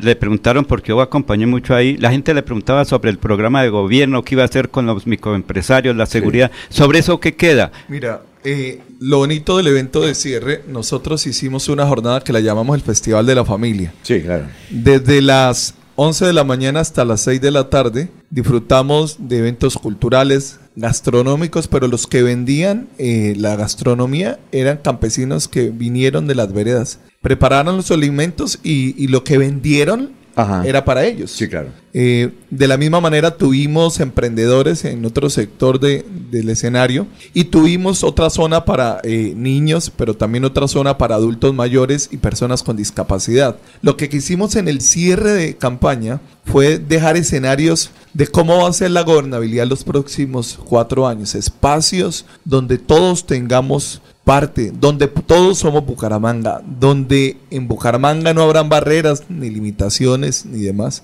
Yo tengo que decirles con, con- con satisfacción, puedo decir, eh, cada evento en el que nosotros hacemos no tenemos que pagar un bus para que llegue la gente, no tenemos que salir a, a llevar gente para amontonarla y tomarnos una foto. Porque es que no se trata, al final no se trata de cuánta gente amontone en un escenario, sino se trata de que la gente conozca una propuesta, conozca quién es Jaime Andrés, esté, y eso fue lo que hicimos durante más de seis horas, saludando a gente, tomándonos fotos, hablando de nuestra propuesta. Fue un espacio para compartir con cada una de las personas que llegó, compartió con nosotros y fue un escenario satisfactorio. Lamento mucho que los demás candidatos no les haya alcanzado los tres meses para hacer campaña y se les haya quedado cortico el tiempo. Pero es que esto no son de tres meses de llegar a Bucaramanga a hacer campaña. Esto hay que venir 22 años a trabajar, 12 años desde el consejo. La gente quiere sentirlo uno cerca, escucharlo, saber que uno es parte de, y ese es Jaime Andrés. Y lamento mucho que no les haya funcionado las estrategias, ni los ataques, ni los señalamientos rastreros. Lamento mucho que se hayan quedado a mitad de camino. Lamento mucho eso. Pero es que la gente está cansada de que aparezcan de la noche a la mañana a querer ser candidatos. Ya lo vivimos con Cárdenas. No vamos a volver a repetir esa historia. Por eso hoy les digo de manera puntual, estas elecciones no las vamos a ganar por ser los más hábiles en estrategia política, ni por tener todas las capacidades para poder hacer una campaña ultramoderna y ultra creativa. No, no, no, la hemos ganado hace 22 años trabajando con la gente en los barrios, escuchando. Y lo que fue ese cierre de campaña fue reunir el trabajo de muchos años, jóvenes, campesinos, emprendedores, empresarios, personas con discapacidad, adultos mayores, y todos tuvieron un escenario durante más de seis horas y terminamos en un cierre agradeciéndole a todo nuestro equipo de concejales, ediles y líderes. Y eso es, es, ese es, eso es lo que nosotros queremos proyectarle a Bucaramanga y es lo que transmitimos en, en este evento. Bucaramanga va a ser una ciudad en que todos los bumangueses vamos a tener parte. Doctor Jaime Andrés, mire lo que va a suceder. Supongamos que usted es el alcalde eh, y el primero de enero, y usted es el hombre que demostró que va a colocarle candado para que Bucaramanga quede protegida, más o menos ese. Pero mire lo que va a suceder el primero de enero. Usted está preparado por lo siguiente: el primero, el dos, o el tres, el quinto. Hay un asalto bancario. Pongamos, hay un asalto bancario. Y eh, me imagino los, los mensajes, los Twitter. Oiga, doctor, ¿y qué pasó con el candado? ¿Se le dañó? ¿Cómo va usted? Porque eh, es eso, la, gente está esperando eso, Lo- pero yo estoy seguro, eh, no necesito ser adivino, que habrá un hecho delictivo tremendo. Claro. En esos 15 días le van a decir, oiga, doctor Jaime Andrés, ¿y el candado qué pasó? Mire, nosotros lo hemos dicho muchas veces. Acabar con la delincuencia es una tarea casi que imposible. Claro. Pero los vamos a arrinconar. ¿Sabe cuál va a ser la diferencia? Que hoy en Bucaramanga hay un asalto y nadie se pronuncia. Va a haber un alcalde que se pronuncia. Va a haber un alcalde que llega de manera personal al lugar de los hechos. Va a haber un alcalde que asume un consejo de seguridad para decirle a los bumangueses aquí estamos y no nos acobardamos. La gran diferencia hace cuatro años, Freddy, era que durante estos cuatro años pasaban cosas como las que han pasado y nadie se pronunciaba, nadie asumía en primera persona, nadie se ponía en los pantalones de irse al barrio y decirle a la gente, aquí estamos, ¿qué hay que hacer? Esta cámara está buena, está dañada, ¿qué pasó con el cuadrante? ¿Dónde está el cuadrante? Hay alguien que debe salir a ponerle orden. Yo no estoy diciendo que a partir del primero de enero eh, no va a pasar absolutamente nada. Claro que van a pasar cosas. La diferencia es que va a haber alcalde para poner el pecho a las cosas, para ponerle la cara a la gente y para decirle a la gente, aquí estoy y vamos a trabajar por esto. Mire, eh, eh, antes de ir a unos mensajes y la pregunta aquí de nuestros compañeros, doctor Jaime Andrés, le voy a contar lo siguiente. Nosotros tenemos un programa que se llama De Buena Fuente y tenemos una directora de, programa, de producción que nos dice, mire, tenemos estos candidatos para entrevistar. Sí. Entrevistamos al doctor Alberto Montoya Puyana, ¿sí? Me Dijo, el doctor Alberto, le dije, listo, él está opinando mucho eh, en la columna, vamos a, a hablar con él. Y además fue alcalde hace años. Sí. Y de pronto él se puso a hablar de la explotación minera y le preguntamos que si está de acuerdo con Minesa. Dijo que sí está de acuerdo y que tal y tal. ¿Cómo ha analizado usted esas declaraciones y cómo le ha afectado, si le ha afectado, o mejor, cómo ha incidido en la campaña suya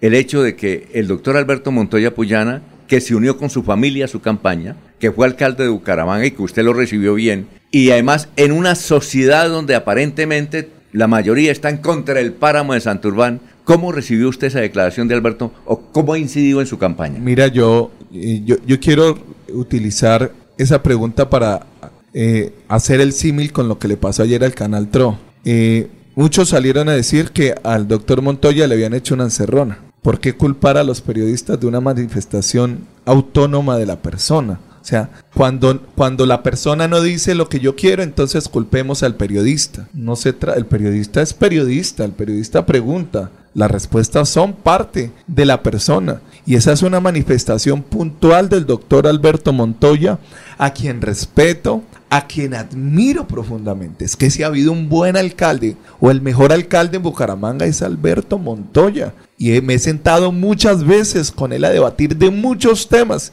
Y cuando hemos abordado el tema de Minesa, tenemos claro las orillas en las que estamos. Mire, a mí me apoya mucha gente y no coincidimos en el tema de la fe. Y no coincidimos en el tema de ideología de género. Y no coincidimos en el tema de cómo manejar el transporte masivo. Pero el hecho que pensemos distintos frente a ideología de género, frente a religión, frente a Minesa, no quiere decir que ese sea el pensamiento de Jaime Andrés. Ese es el pensamiento de Alberto Puyana. Ahí Alberto Montoya. Alberto Montoya Puyana. Y ahí es donde yo digo, por eso es que ahí es donde yo veo la desesperación. Entonces, que, que la cuñada del hermano de Jaime Andrés piensa que hay que vender el Atlético de Bucaramanga, entonces Jaime Andrés va a vender el Atlético de Bucaramanga. No, seamos serios en el debate, seamos congruentes en el debate. Eso sí no es bajo. Eso sí, e- eso sí no es poco serio. Eso sí está bien hecho. O sea, a mí me, me- me sorprende la doble moral de muchas personas que aplauden unas cosas pero las otras las satanizan. Si es su candidato, está bien hecho. Así se debe hablar, así lo debe hacer. Pero si lo hace su el candidato opositor, es una persona, es un cobarde, le falta pantalones. No, yo respeto a Alberto Montoya. Pero no está de acuerdo en lo que él dijo. Para nada. Mire, es que a diferencia de otros candidatos, y discúlpeme que los traiga, porque son los que más mal han salido a hablar de Jaime Andrés, yo llevo siete años defendiendo el páramo de Santurbán, he estado en todas las marchas, he participado de todos los foros. Yo he estado aquí defendiendo el páramo. Otros que nunca han venido a defender el páramo aparecen hace tres meses a hacer campaña. Ahora son los que atacan a los demás. Señores, hemos estado defendiendo el páramo de Santurbán. Y no de ahora y no en campaña. Les pregunto, ¿ustedes me han escuchado en campaña hacer campaña o populismo con el páramo? No, yo he hablado del páramo fuera de campaña. He estado en las marchas. Hay fotos, hay registros. Y no de ahora, hay videos. Exacto. Entonces, por lo tanto, dejen de mentirle a la gente, dejen de engañar a la gente. Lo que, lo que piensa Alberto Montoya es Alberto Montoya. Es decir, usted respeta lo que él dice, pero no está de, pero no está de acuerdo. Como respeto a la gente que piensa distinto en el tema Ah, ya. de ideología de género, respeto al que piensa diferente en torno al, al manejo de, de las basuras, respeto al que piensa distinto al manejo de la religión. Acá todos los que estamos en la mesa pensamos distinto, pero si, si Alfonso piensa distinto a Jaime Andrés, no es porque entonces somos amigos, entonces, ah, ah, entonces Jaime Andrés está de acuerdo con lo que dice Alfonso. No, estamos en orillas distintas en torno al tema del páramo. Jaime Andrés tiene una postura clara y ya lo dijo. Nosotros protegemos el páramo sobre todas las cosas y está no solamente dicho hoy en campaña, está en nuestro programa de gobierno. Por eso me sorprende que candidatos salgan o candidatas salgan a cuando dicen haber leído mi plan de gobierno. Y quien leyó mi plan de gobierno sabe que en mi plan de gobierno están. Entonces lo que encuentro es una intención malintencionada, desesperada por tratar de desdeñar el buen nombre. Pero la gente en Bucaramanga no come cuento, la gente sabe quién es Jaime Andrés. Publicamos hace unos dos días atrás las fotos de hace siete años, nuestros videos, nuestros pronunciamientos. Ahí están los registros. Por lo tanto, mi respeto al doctor Alberto Puyana. Alberto Montoya Puyana. Ha sido una persona a la que admiro profundamente, lo consulto en muchos temas de ciudad, pero en lo que corresponde al páramo estamos en orillas distintas y es respetable. Escúchame bien, las diferencias son respetables, pero eso a mí no me representa. Vamos a, eh, tenemos una última pregunta, vamos a una pausa y regresamos. Son las 6 y 53.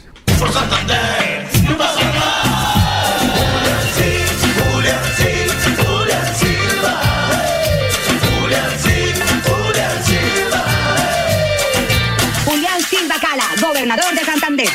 Publicidad política pagada.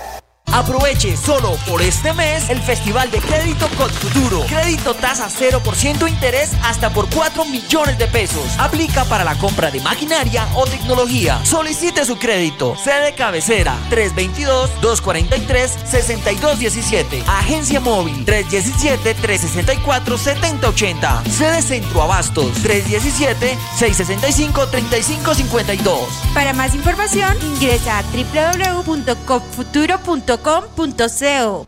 El próximo 29 de octubre elegiremos el gobernador de Santander, su gobernador. Hemos presentado un programa de gobierno no populista que se puede cumplir.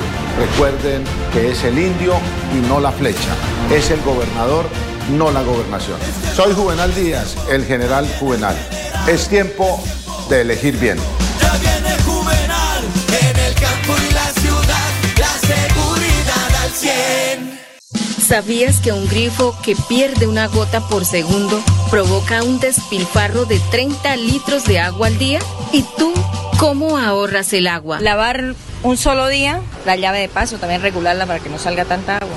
La madre naturaleza del fondo de sus entrañas nos bendice con el agua que brota de sus montañas. Corre por los ríos, llega a la comunidad, presente en cada hogar para darnos bienestar. Un mensaje de la Corporación Autónoma Regional de Santander.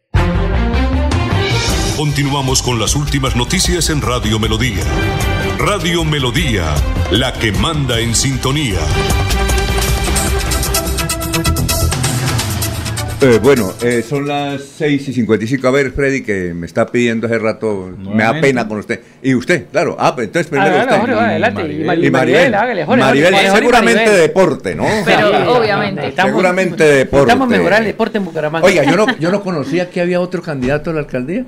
Lo conocí ayer en el debate. Yo no sabía. Sí. ¿Cómo es que llama? Álvaro Torres. ¿Usted Álvaro conoce? Torres. Eh, y se retiró uno, ¿no? Se No, el de Chicho Ah, de Limonada. Limonada. Sí, pero yo no sabía. No, Álvaro Que Torres. está con Luis, Ro- con Pero Luis Álvaro Roberto. Torres estuvo en tres debates, claro. Él estuvo en el de la Pontificie, él estuvo el de la UNAP. Álvaro Torres también estuvo en, eh, en otro que hizo la, la Uniciencia. Ese Va qué con su camuflado ¿Y ese por qué siempre. movimiento es? Eh, Está, no sé, creo que independientes. No, no, no tengo claro. Álvaro Torres Sí. está por el partido político Gente en Movimiento. Y es, Gente de y es de, es de, es de derecha a derecha. Ah, hace parte, ya, ya, hace ya. parte de la Pero reserva. es con usted sí bien, no, le ha también dado Pues, madera. no, pues siempre, no todos han estado bien conmigo, solo hasta hace un mes todos los que, los que almorzaban y tomaban café conmigo y éramos amigos, eh, ya no lo, ya no lo son, ya, ya me volví, ya, ya, ya no soy tan amigo. Después del 29 de octubre Son amigos. vuelven 30. a ser amigos. Sí. Ah, Sí. bueno, El, perfecto. el lunes, el lunes.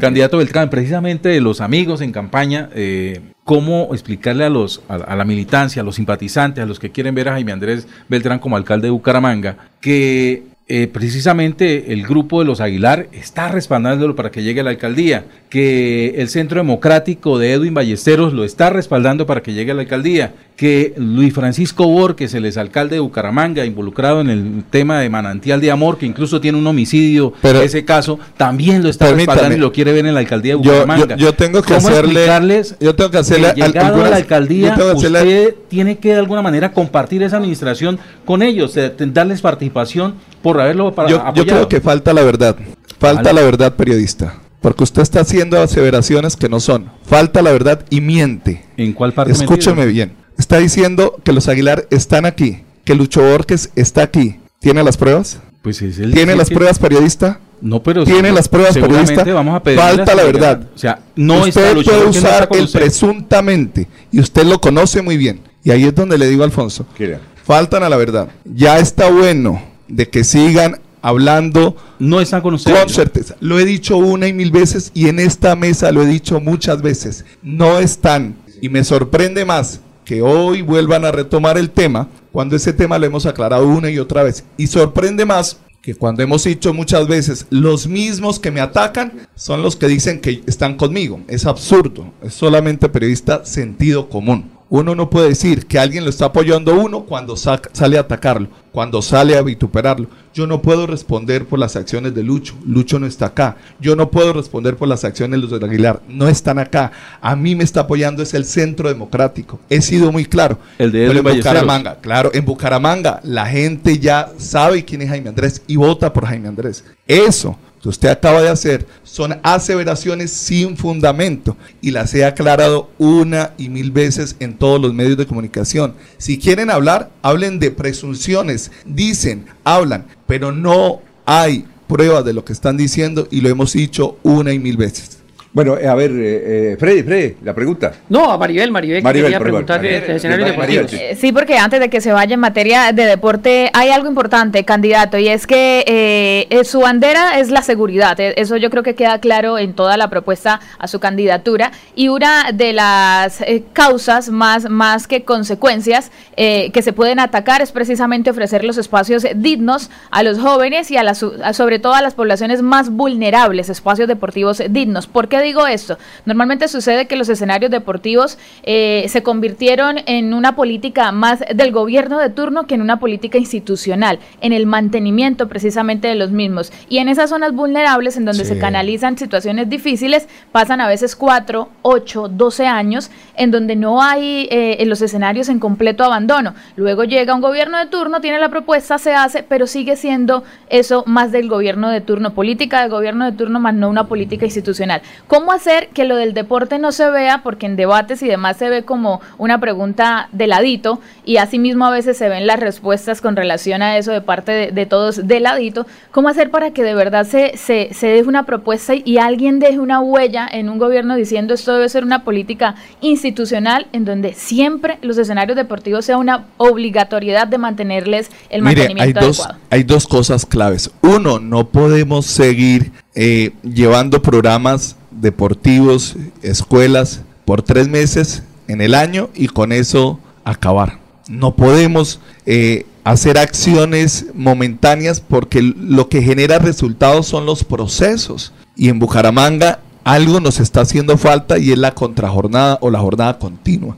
La mejor manera de combatir la delincuencia no es la violencia, es la prevención. Y la mejor manera de prevenir es el deporte. Si tú logras establecer en las comunas más críticas, no solamente las escuelas, sino los escenarios para que los niños, los adolescentes y los jóvenes puedan a través del deporte encontrar un camino y una salida y una ocupación del tiempo libre de la mente, pues señores, por ahí ese es el camino. Que necesitamos dejar de ver el tema del deporte como un instituto descentralizado y transversalizarlo como una opción de salud, de educación y de seguridad el- la jornada continua en el tema de educación y en el tema de deporte tiene que ver con seguridad. La seguridad es parte fundamental de la transformación social desde la prevención.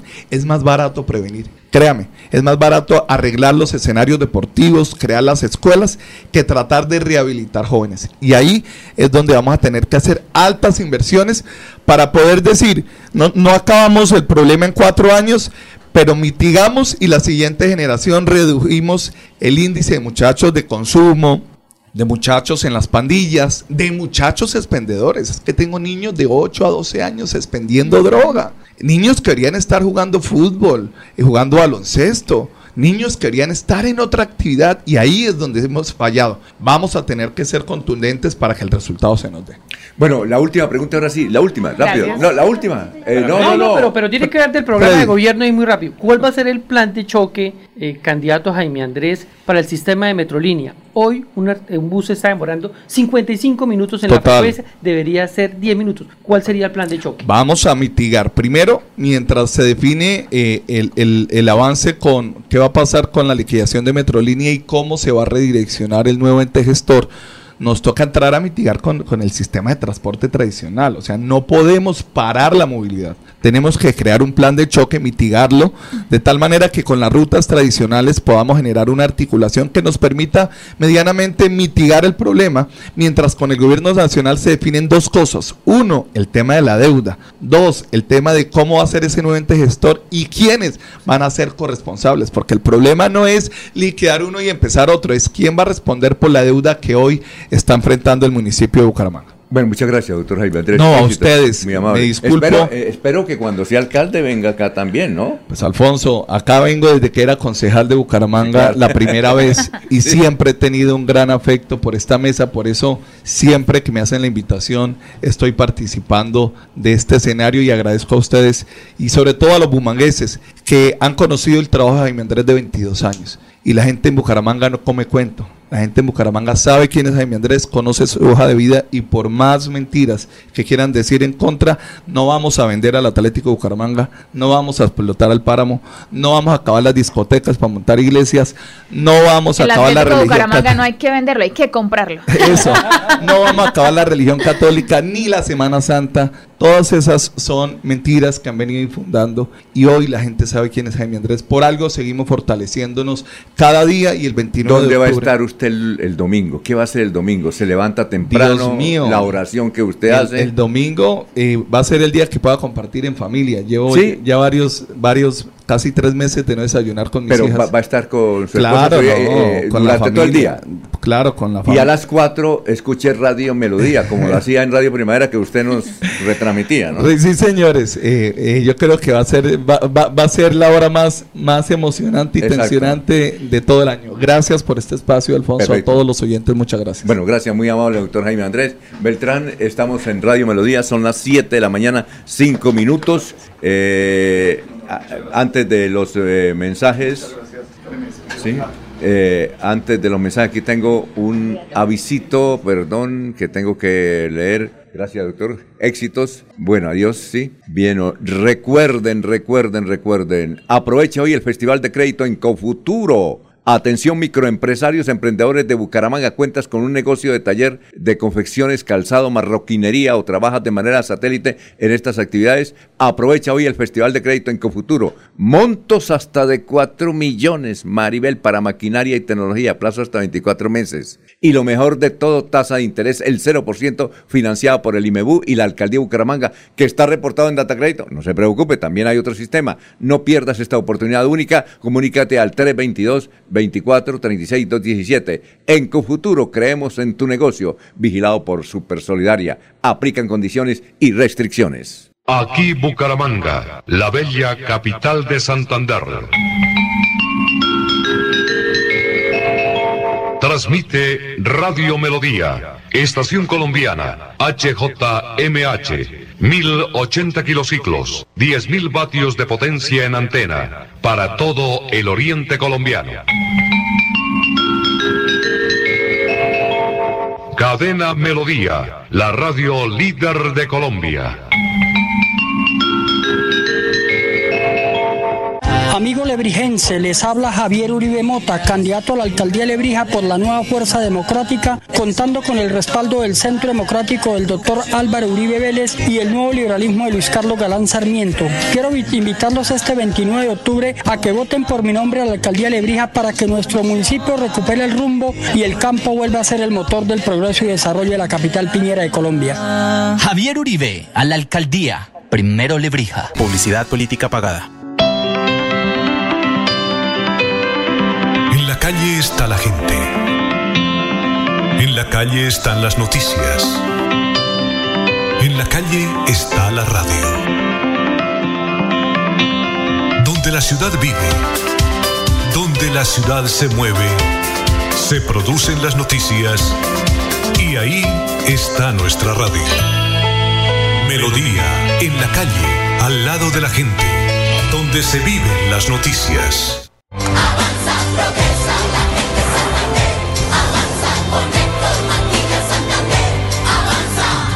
Nuestras ciudades serán seguras. Nuestras regiones serán productivas y en el campo. Por nuestra gente, más conectividad. Conectividad. Avanza. Santander va con Héctor Mantilla, gobernador del desarrollo. La gente, Santander, avanza con Héctor Mantilla, Santander, avanza. Publicidad, política pagada. Deportivos Carvajal, con las mejores marcas del mundo a tus pies, presenta Los Deportes con Maribel Gallo.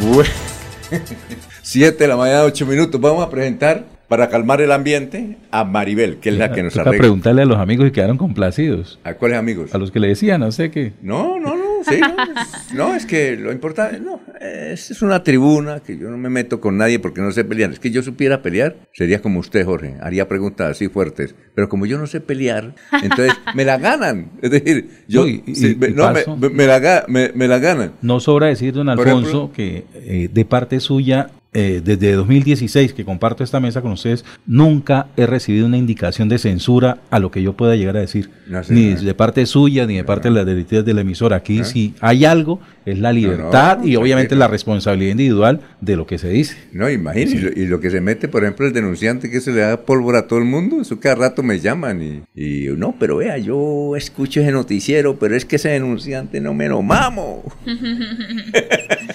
Yo soy buena persona, don Alfonso. Lo voy a denunciar, pero no. Freddy- Lo voy a denunciar. Yo- yo- Freddy, todo buena gente. Sí, yo, le, yo le digo, no, porque yo soy buena gente a él para que no me dé madera a mí. Sí. Siete, nueve minutos, vamos a presentar a Maribel como se merece. Vamos Creo a- que ya, ya había salido de la presentación, Ah, bueno. sí, señor. Entonces bueno, vamos Maribel, cuéntenos. al grano. Bueno, Yo le mandé una cosita de vanguardia por ahí. Sí, sí, señor. Digamos que eso tiene que ver con algo que voy a decir primero Sí. antes, y es que ayer se conoció el segundo equipo descendido en el fútbol colombiano y fue Atlético Huila. ¿Atlético ¿Quién Huila? es el equipo que... ¿Descendido? Sí, señor. Perdió ¿Perdieron ante- la platica los señores de Ecuador?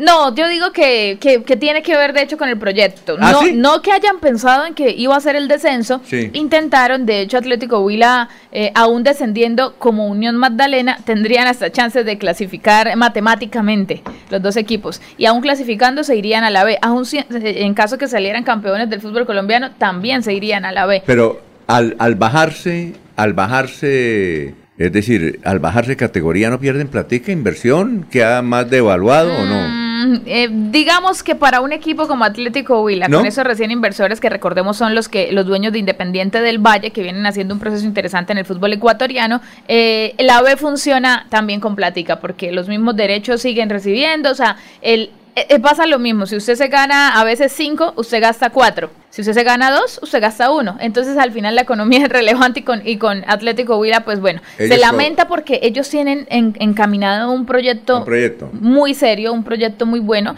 y pues yo creo que también puede ser la forma de que lo comiencen a encaminar Me de otra contó, manera. me contó uno, un señor Divague que los ecuatorianos le habían ofrecido al Atlético Bucaramanga, pero el Sí. señor aquí le pidió 60 mil millones y Atlético Huila lo compraron en 5 mil millones. Qué diferencia tan arrecha, claro. Yo haría lo mismo. Antes, de, de el Huila eh, fue Atlético Bucaramanga una de las propuestas que quisieron ellos presentarle a Oscar Álvarez. Teniendo en cuenta eso, Atlético Huila, lo que usted me enviaba es una noticia o un video que le está dando eh, vuelta en las redes sociales de dos jugadores de Unión Magdalena que están aparentemente celebrando en una fiesta.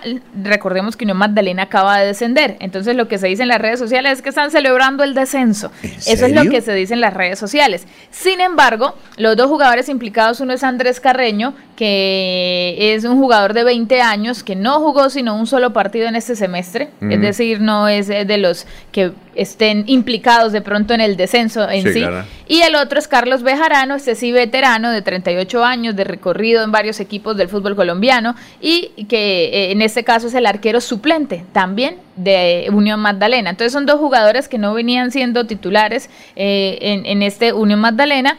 No hay certeza de que el video en el que se ven ellos hacia la uh, verja de una casa, verja como, como se le conoce también aquí en Bucaramanga, eh, se les ve ahí celebrando, bailando, cantando y en alto grado de alicoramiento presuntamente. Entonces el video en los hinchas de Unión Magdalena ha generado algo de indignación porque recién están viviendo el descenso y ya se les ve a ellos que aunque no hayan sido titulares, pues hacían parte del equipo y están allí aparentemente celebrando. Digo aparentemente porque no hay certeza que el video sea de ahorita, de estos días, que haya sido antes, no hay certeza alguna y hasta ahora nadie se ha pronunciado por parte del club ni de los jugadores. Muy bien. Eh, vamos a ver quién marca paso hoy. A ver. Oiga, tenemos, y además tenemos una polla.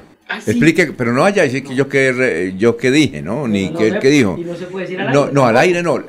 No, se puede decir el lunes. Sí. El lunes hicimos una polla. ¿Cómo fue la polla? A ver, dígame. Don Alfonso, el equipo, la mesa de trabajo. Falta Laurencio. ayer fa- no, y Maribel. Ay, Maribel. Ah, usted no. Maribel también en- va a ingresar a la, ¿A la Explique- polla? ¿Cómo es- es la polla? A nombre de Deportivos Carvajal, explíquemele cómo es. A nombre de Deportivos Carvajal La Polla que hemos realizado aquí en la mesa de Melodía en línea es revisar del área metropolitana y la Sí. gobernación quién podría ser el ganador de las elecciones. En algunos municipios no dijimos cuál era el ganador, sino el que quedaba de segundo. Sí. En otros municipios el que quedaba de tercero. Entonces faltan los compañeros Laurencio, la compañera Maribel y, el compañero Ardulfo. Y don, y don Ramiro También. Carvajal. Y la celebración. Ay, y don Ramiro Carvajal, porque la polla es a nombre de Deportivos Carvajal. Ese- ese, eh, es un almuerzo en Taxizón Los Tejaditos. Allá, ¿no ha ido usted? No. Es excelente. Con zona de hidratación. Con zona, con vamos a ponerle sello al asunto y entonces es el viernes de, de, ma- de pasado mañana en ocho días. Vamos a celebrar, pero entonces la apoya para que usted se integre, ¿no yo? Así Sobre quiénes van a ser los candidatos, los alcaldes del área metropolitana y el gobernador de Santander. Difícil. Pero también ubicamos a los que van a ser diputados y van a ser concejales. Es, es atractivo el, el sistema que, muy atractivo. Un sistema de polla político. De polla política futuro, por, a nombre de Deportivos Carvajal. Son las 7:15. Aquí también le informamos que las tiendas de Deportivos Carvajal están en cabecera, carrera 35A con 51, Centro Comercial El Cacique, Centro Comercial Cañaveral frente a la Florida, primer piso de San Andresito La Isla, outlet de la calle 36 con 26 y como si fuera poco, Deportivos Carvajal Kids en cabecera. Deportivos Carvajal, con las mejores marcas del mundo a tus pies.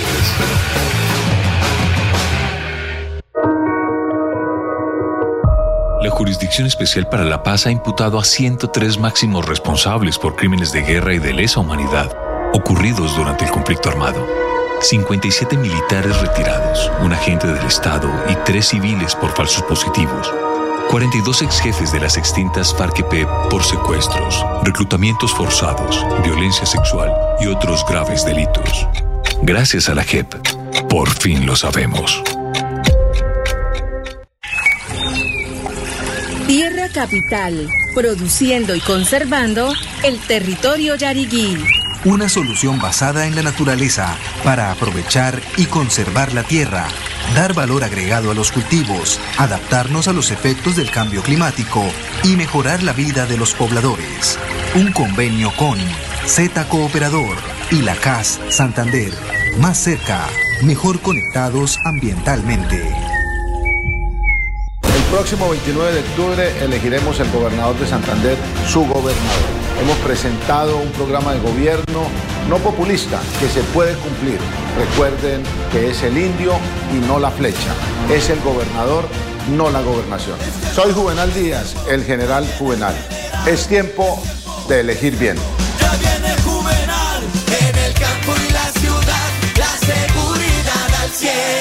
Atrévete a más. No dejes que termine el año sin hacer realidad tu sueño de estudiar en la Universidad Nacional Abierta y a Distancia UNAD. Prepárate para un futuro brillante con nuestros más de 80 programas de educación superior y lleva tu conocimiento a otro nivel. Matricúlate ya en www.unad.edu.co.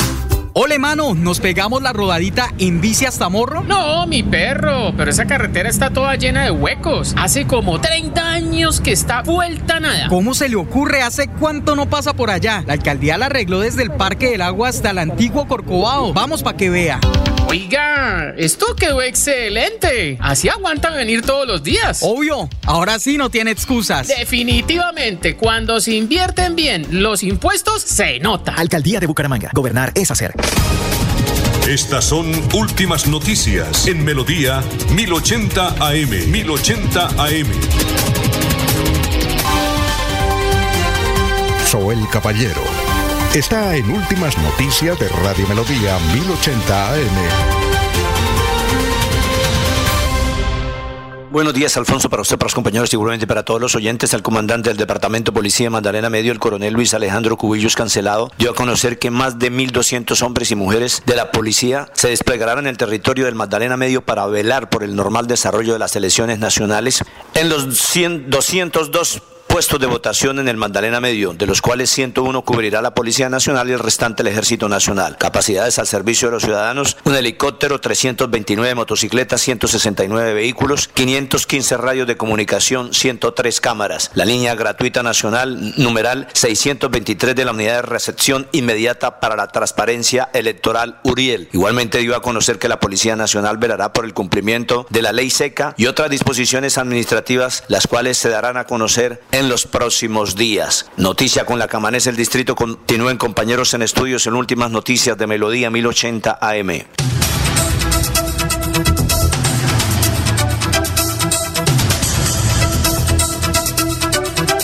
Oiga, Freddy, oiga, Freddy, ¿cómo hacemos para cómo hacemos para leer 250 comentarios? Imposible, don Alfonso. Y aquí me mete, Tocaría irnos obviamente- a las 9 de la mañana. Obviamente me, mete- me meten aquí una vaciada, ¿no? Ah, bueno, fue el primero que encontró. No, eso es todo. Hay uno que está fijado, don Alfonso. Una vaciada para usted, don Alfonso. Sí, cada rato me vacían. Me, cada rato me vacían. Que aquí hay, y felicitaciones para, para Jorge, hermano del paseo. La, la semana pasada decían que yo le hacía la tarea al diablo. Esto y del periodismo es de contrastes, ¿no? y, y- y siempre va a ser de esa forma, de contrastes. Y no hay, no hay nada que, que hacer al respecto. Entonces, No, como, se, como lo decía el mismo candidato, es respetar. Eso sí es clave, el respeto. Exactamente. ¿Se acuerda? ¿Usted no alcanzó a escuchar la polémica de los deportes de Caracol? ¿Sí la alcanzó a escuchar o no? ¿La polémica? Sí. Sí, claro. ¿Por Caracol Radio? Donde estaba Edgar Sí, Perea. claro. Pero muy de chiquita. Pero y, se, eh, se y daban duro. en YouTube han subido varios, varios eh, apartes de esos Ya, programas, polémica, sí señor, y se encuentran, sí señor. Pero era por el programa. ¿Ah? Y salían y se tomaban un tinto, como los políticos. Como nosotros. Como Sí, nosotros, don Alfonso. estamos tinto, claro. Como Laurencio. Aquí no, con Laurencio, cabe como es Laurencio. Sí. Y abajo nos tomamos un tinto. Ah, ¿Cierto, bueno. Laurencio? Perfecto. ¿Alguna noticia, Jorge? ¿Alguna Alfonso, noticia? es que tenía por aquí A ver, ¿qué también, tiene? A ver, Tinto, cuente. caldito y todo. ¿Qué pasó A con ver, eso? Espere a cuente, ver mi hermano. hay. Ah, mire, la siguiente, desde el Canadá.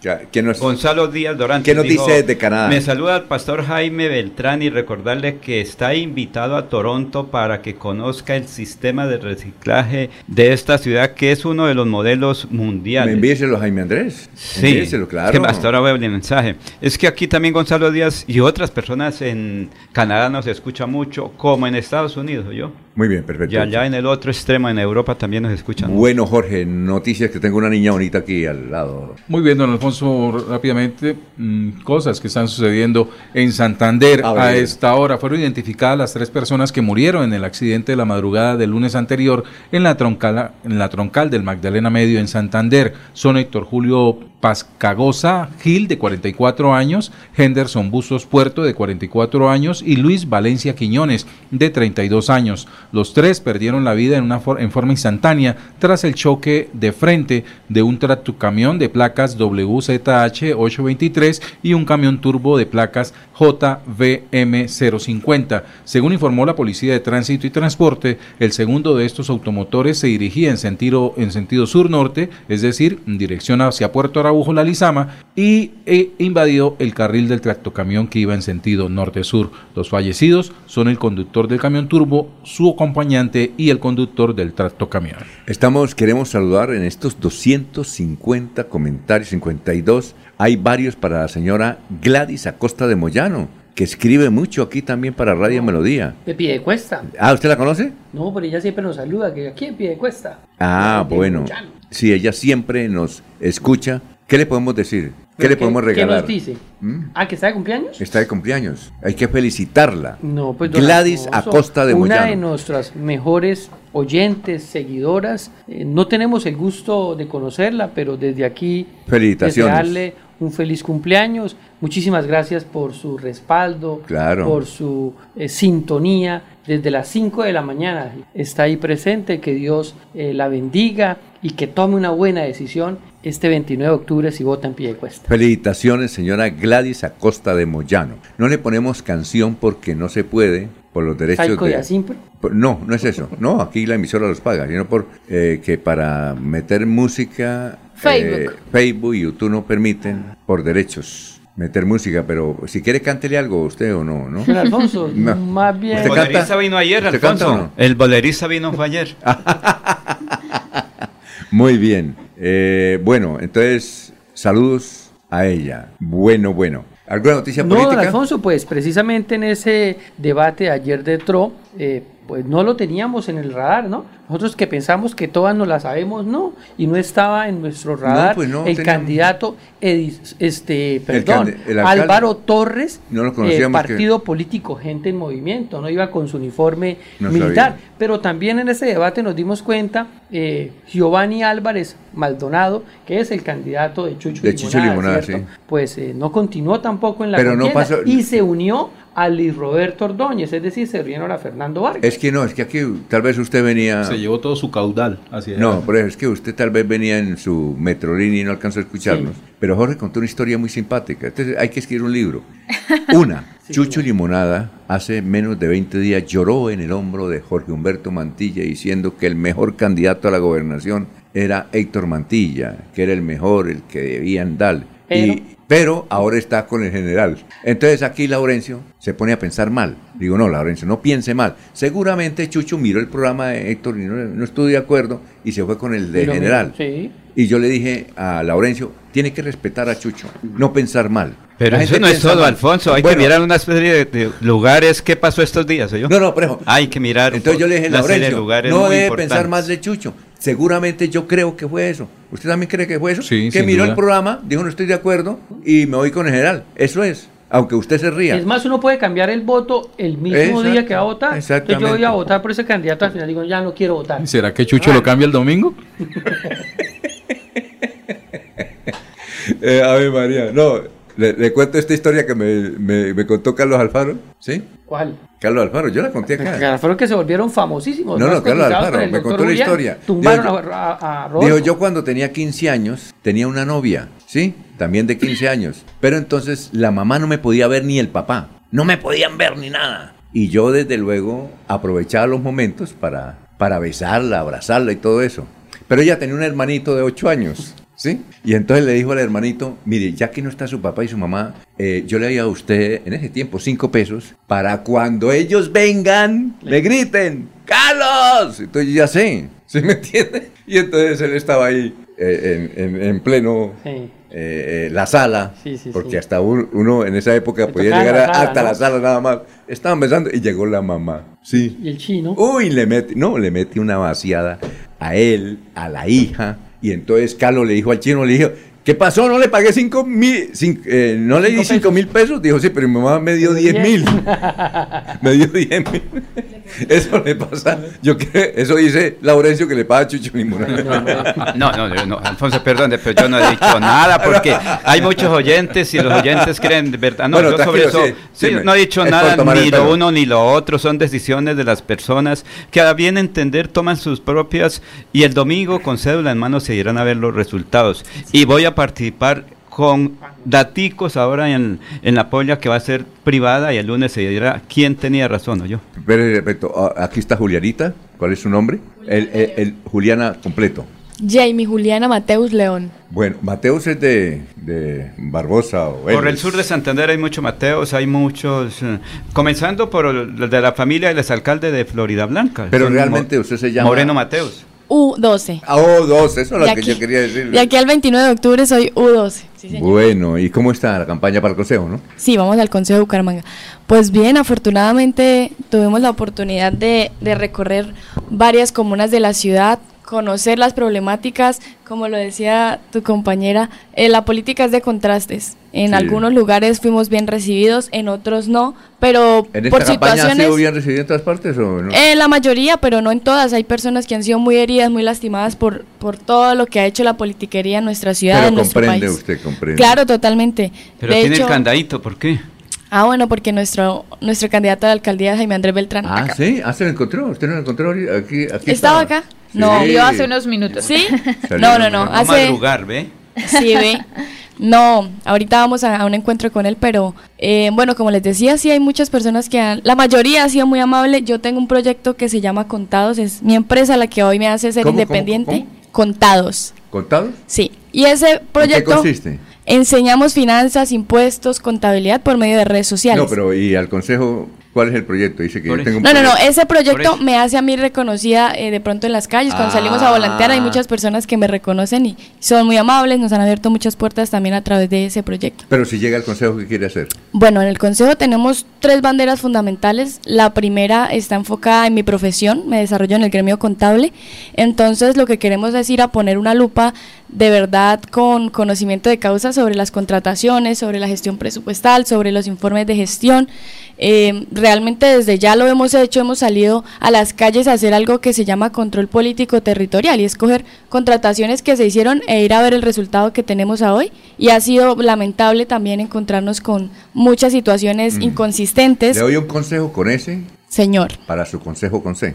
a ver. Si acaso usted es concejal, o- y ojalá que lo elijan a Carlos Santos, ¿sí? El que estuvo acá. Partido Conservador. Partido, eh, uno del Partido Conservador. Sí. Ojalá, Ok. ojalá que lo elijan. Si lo eligen, búsquelo a él, que él duró 35 años en el Consejo como sec- secretario, ¿era? Sí, y conoce, algunas veces fue secretario. y es un tipo honesto, muy bueno, conoce todo lo del consejo. Bueno, ¿Para sí. qué? Para cuando usted vaya a presentar un proyecto, dígale, ¿será que este lo pueden aprobar? Entonces él lo revisa y dice, no, porque aquí esto le sobra y se lo... eh, Sí, es porque es que hay mucha gente que llega con, con emoción a presentar proyectos buenos, extraordinarios, ¿sí? Pero resulta que no, en Hacienda, no, que no se puede, y le quitan y le toman el Sí, pelo. claro, total. Los proyectos que se lleven allá tienen que ser muy bien estructurados, muy bien medidos en el tiempo, con las estadísticas reales, bajo la normativa que corresponda para y que, que no los echen para atrás, exacto. porque si no se queda en papel. Yo sí quiero que, que Carlos Santos sea concejal, en serio. Le Tiene hace- conocimiento y sobre le, la le hace un bien a la ciudad, le hace un bien a la ciudad. muy Y a los bien. concejales.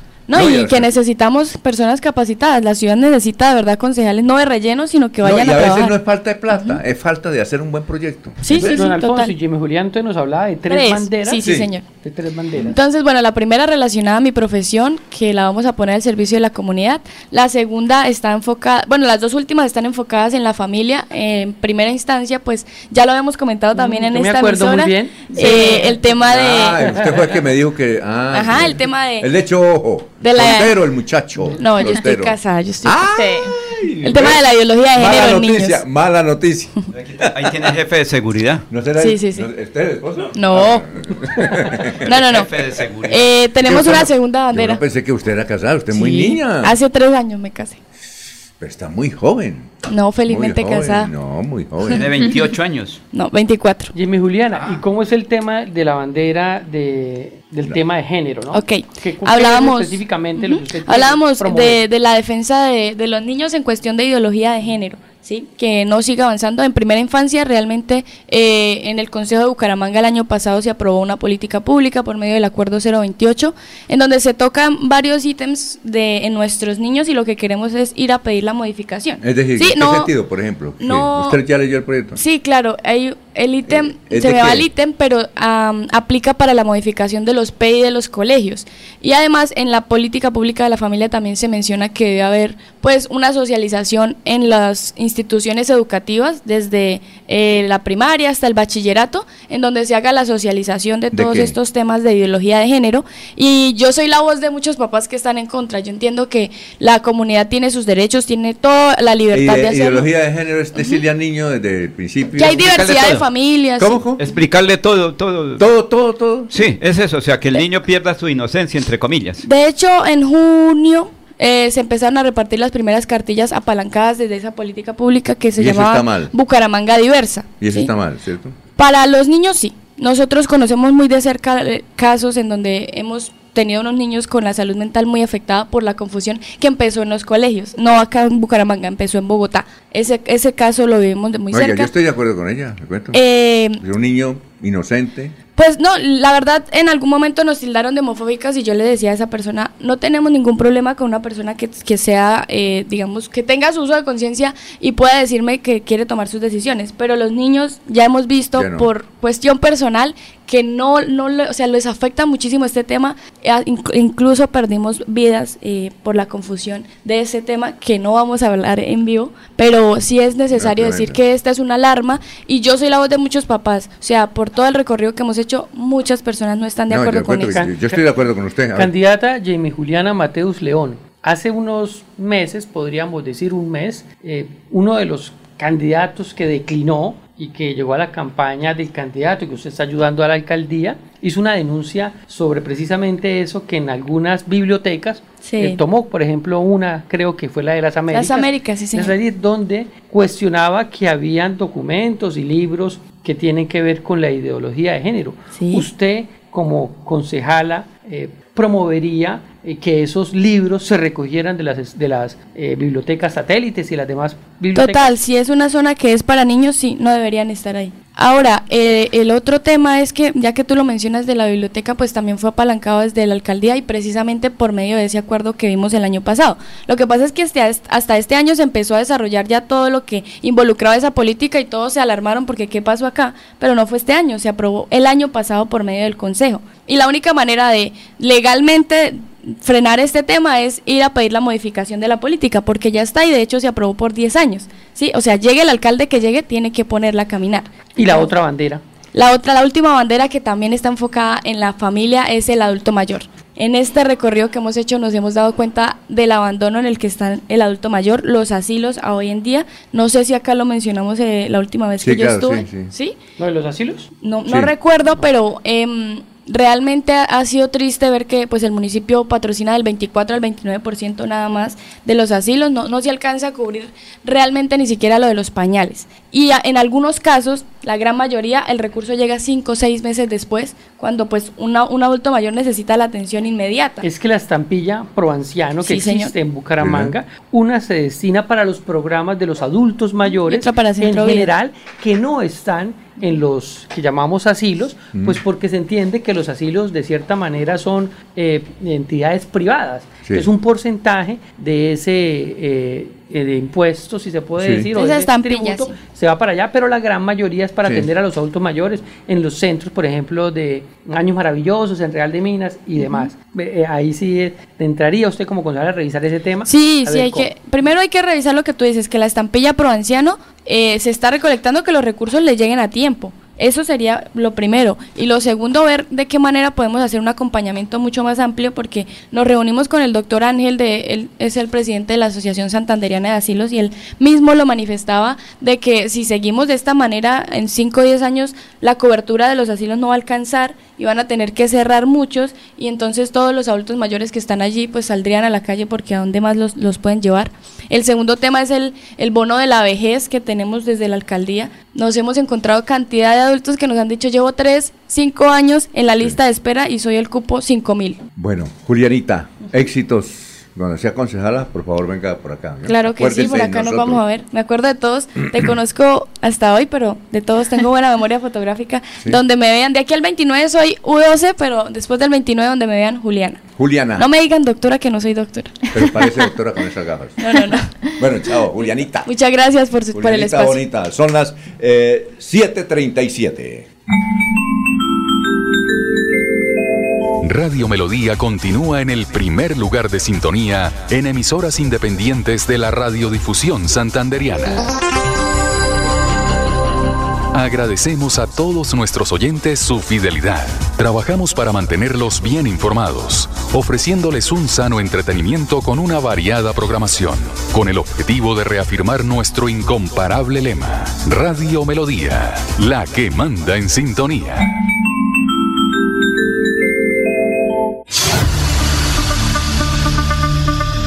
La gente, lo más importante de nuestra radio. La gente, la gente, lo más importante de nuestra Lo más radio. importante de nuestra radio. Ustedes que nos escuchan en todas partes. Ustedes que nos prefieren siempre. Ustedes que nos han seguido toda la vida. La gente, lo más importante de la radio. Nuestra gente, técnicos, operadores, locutores y periodistas, amalgama de juventud y experiencia para hacer más fácil la comunicación. En Melodía la gente, Lo más importante de la radio. Lo más importante de la radio. Hay más noticias. Muchas noticias. Muchas noticias en Melodía 1080 AM.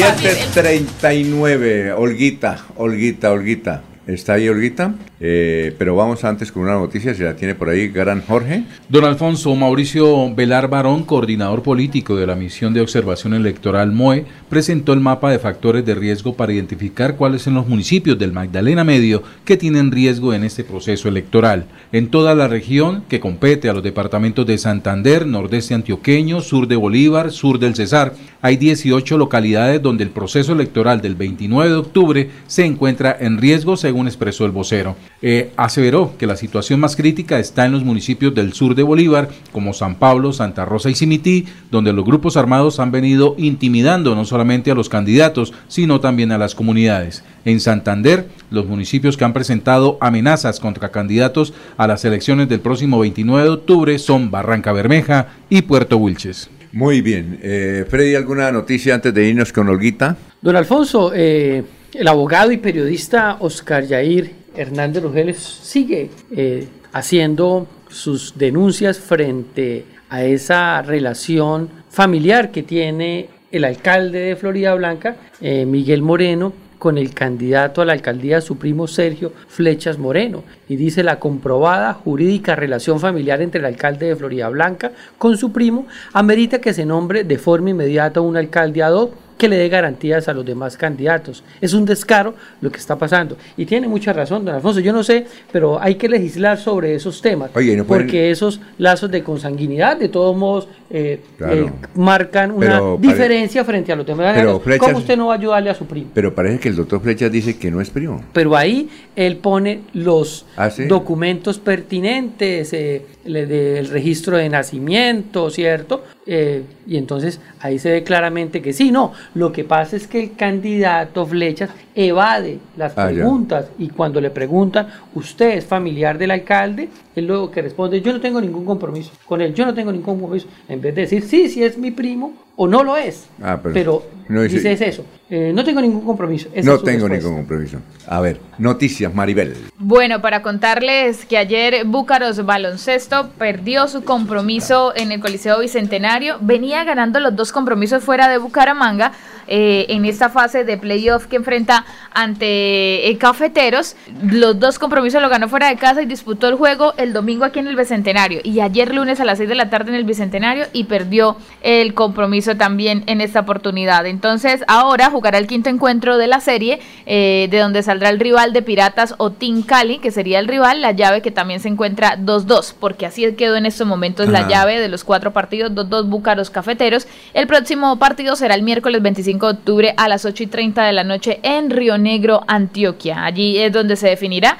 si Búcaro Baloncesto será uno de los semifinalistas de la Liga W Play de la Liga Profesional de Baloncesto o si no. Así que para los amantes de la pelota naranja estará ahí muy pendientes. Se lamenta que justo en casa haya perdido los dos encuentros eh, Búcaro Baloncesto. 742, Olguita, ¿cómo está? Tenga usted muy, pero muy buenos días. Muy buenos días, Alfonso. Muchas gracias. El saludo también para los compañeros de la mesa de trabajo y los oyentes de Últimas Noticias de Melodía. Más de mil millones de pesos es la inversión que hará la alcaldía de Bucaramanga en tres colegios públicos de la ciudad. Esto con el fin de reparar cubiertas que se encuentran deterioradas y afectan el bienestar de la comunidad educativa. Así lo indica María Fernanda Rincón, secretaria de Educación. Dentro de ellas tenemos la CDC de la institución educativa Aurelio Martínez Mutis, ubicada en el barrio La Victoria, en la institución educativa Centro Piloto Simón Bolívar del barrio Mutualidad y en la CDA de la institución educativa Santander.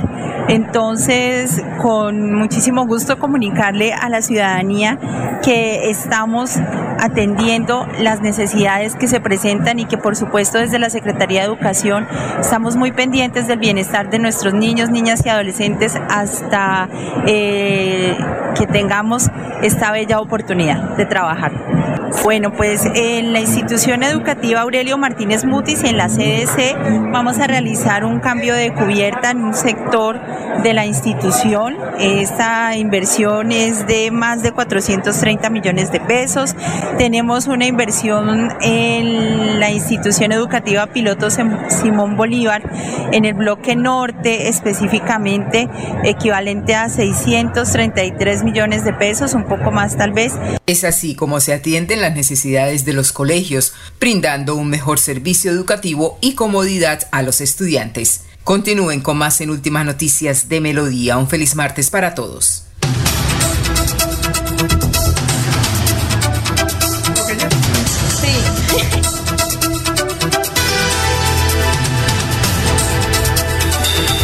Pero sí. Bueno, eh, son las 7 de la mañana, 44 minutos. Bueno, noticias. Don Alfonso, teníamos entendido que había un Facebook Live de Rodolfo Hernández y creo que no, No, se dio Spotify. ayer. No, fue en Spotify. Spotify. eh, Donde él habla, es decir, dice. o sea, Spotify para los amigos que nos están oyendo Sí. eh, por radio o por las redes sociales, no sale imagen, no sale video, es simplemente una voz. Oiga, pero ¿por ¿Cierto? qué? Entonces, Yo, yo me trabo al, al bajarlo porque le piden un clave para que yo. No, no, no, no. Ahí mm, tal vez. ¿Pero por qué le piden clave a uno? No, no, no. No, no es necesario. Se ¿No puede necesario? escuchar el archivo sin necesidad de. de- No hay de necesidad cuenta. porque yo por- por por ahí dice que María Jimena Usán es muy muy buena en ese Spotify. sí, Spotify sube ahí todo su contenido.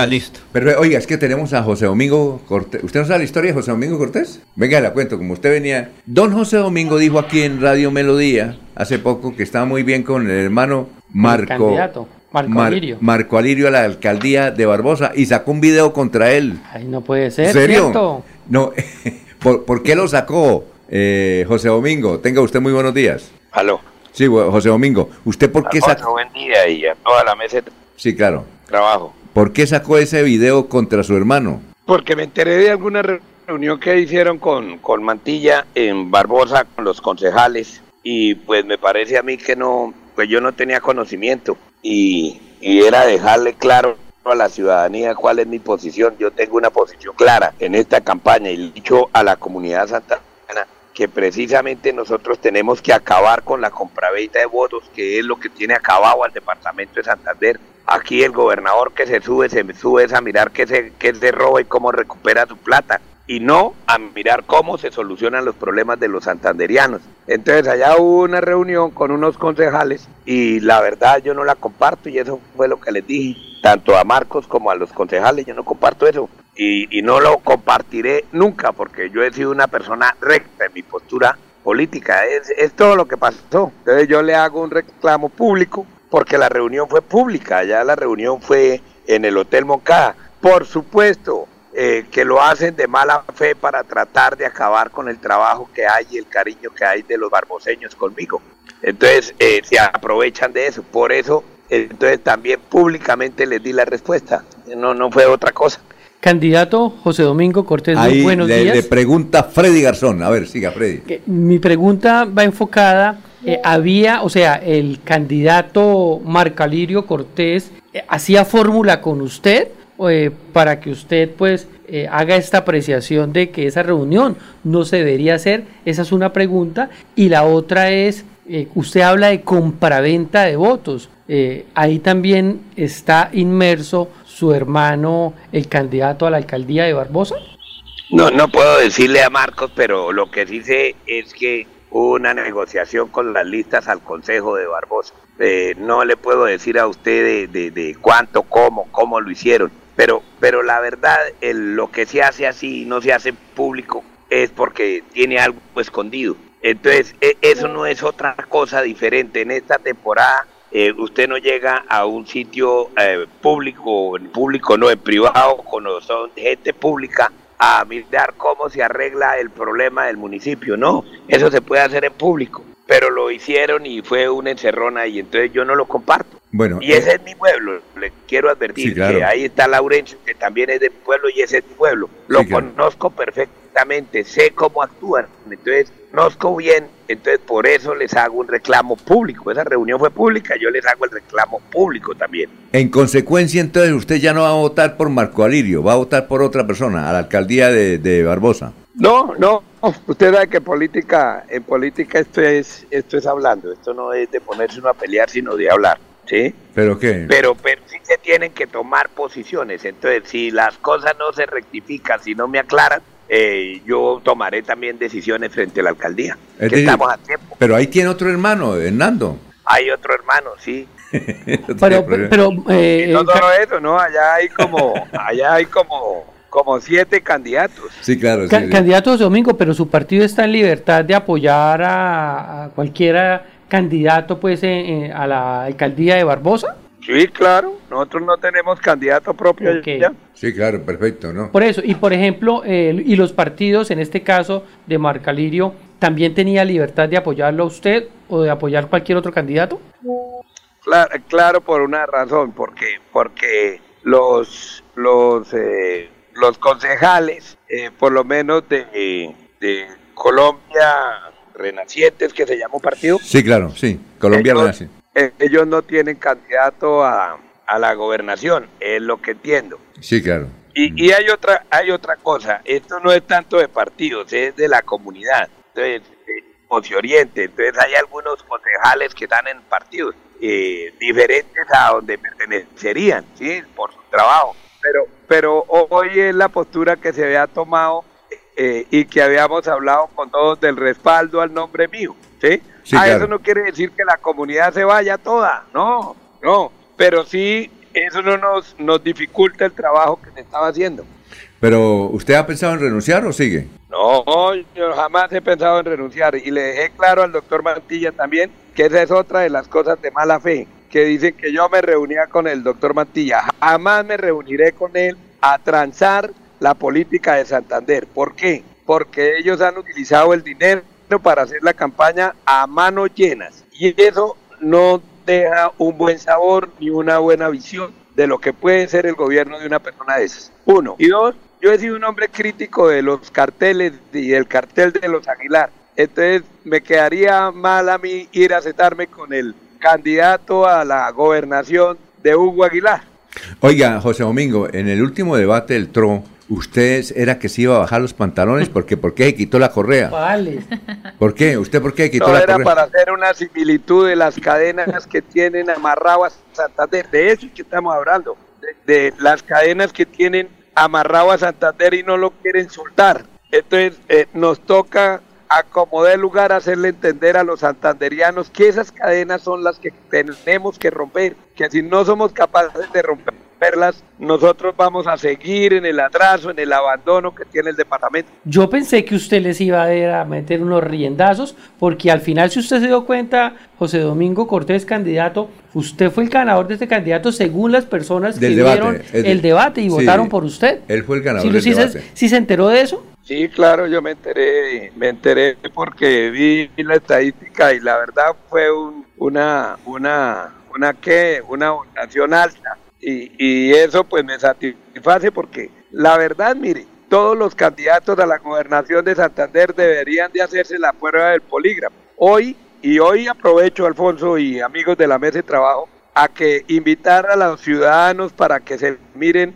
por el canal 1, eh, van a presentar hoy la prueba. El Se cortó, se está cortando es. Sí.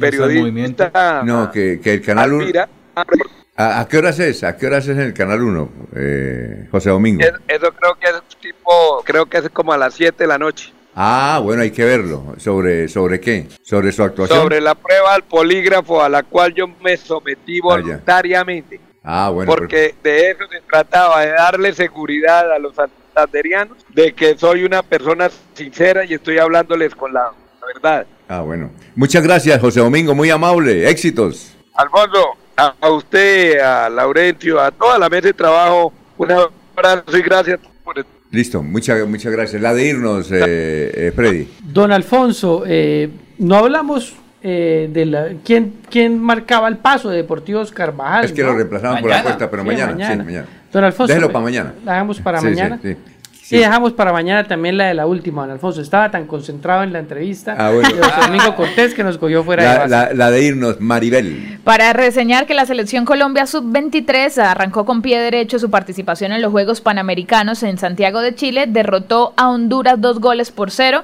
en un compromiso que resultó interesante, pero comenzó ahí con pie derecho la ¿En Chile? selección. Sí, En señor, Chile. en los Panamericanos. Entonces, eh, los goles llegaron a través de Daniel Ruiz al minuto 16 y de Carlos Cuesta al minuto 41. Fue a Honduras y los otros rivales eh, para la selección Colombia que está en el grupo B serían en Brasil y Estados Unidos. La de irnos, Laurencio. La policía y el ejército está siendo bien recibida en corregimientos, centros poblados de Santander para la vigilancia del debate electoral del próximo domingo. Son bien recibidas la fuerza pública. La de irnos, Jorge. Don Alfonso, la frase que nos deja un oyente luego de la emisión de hoy Últimas Noticias, a los, peri- a los políticos que se presentan como independientes les incomodan los periodistas independientes. Muy bien, mañana. Sigan en melodíaenlínea.com. Mañana a las 5 aquí en Radio Melodía. Últimas noticias los despierta bien informados de lunes a viernes. En todas las áreas de la información regional, un periodista de Últimas Noticias registra la información en Radio Melodía 1080 AM y en melodíaenlínea.com. Director Alfonso Pineda Chaparro.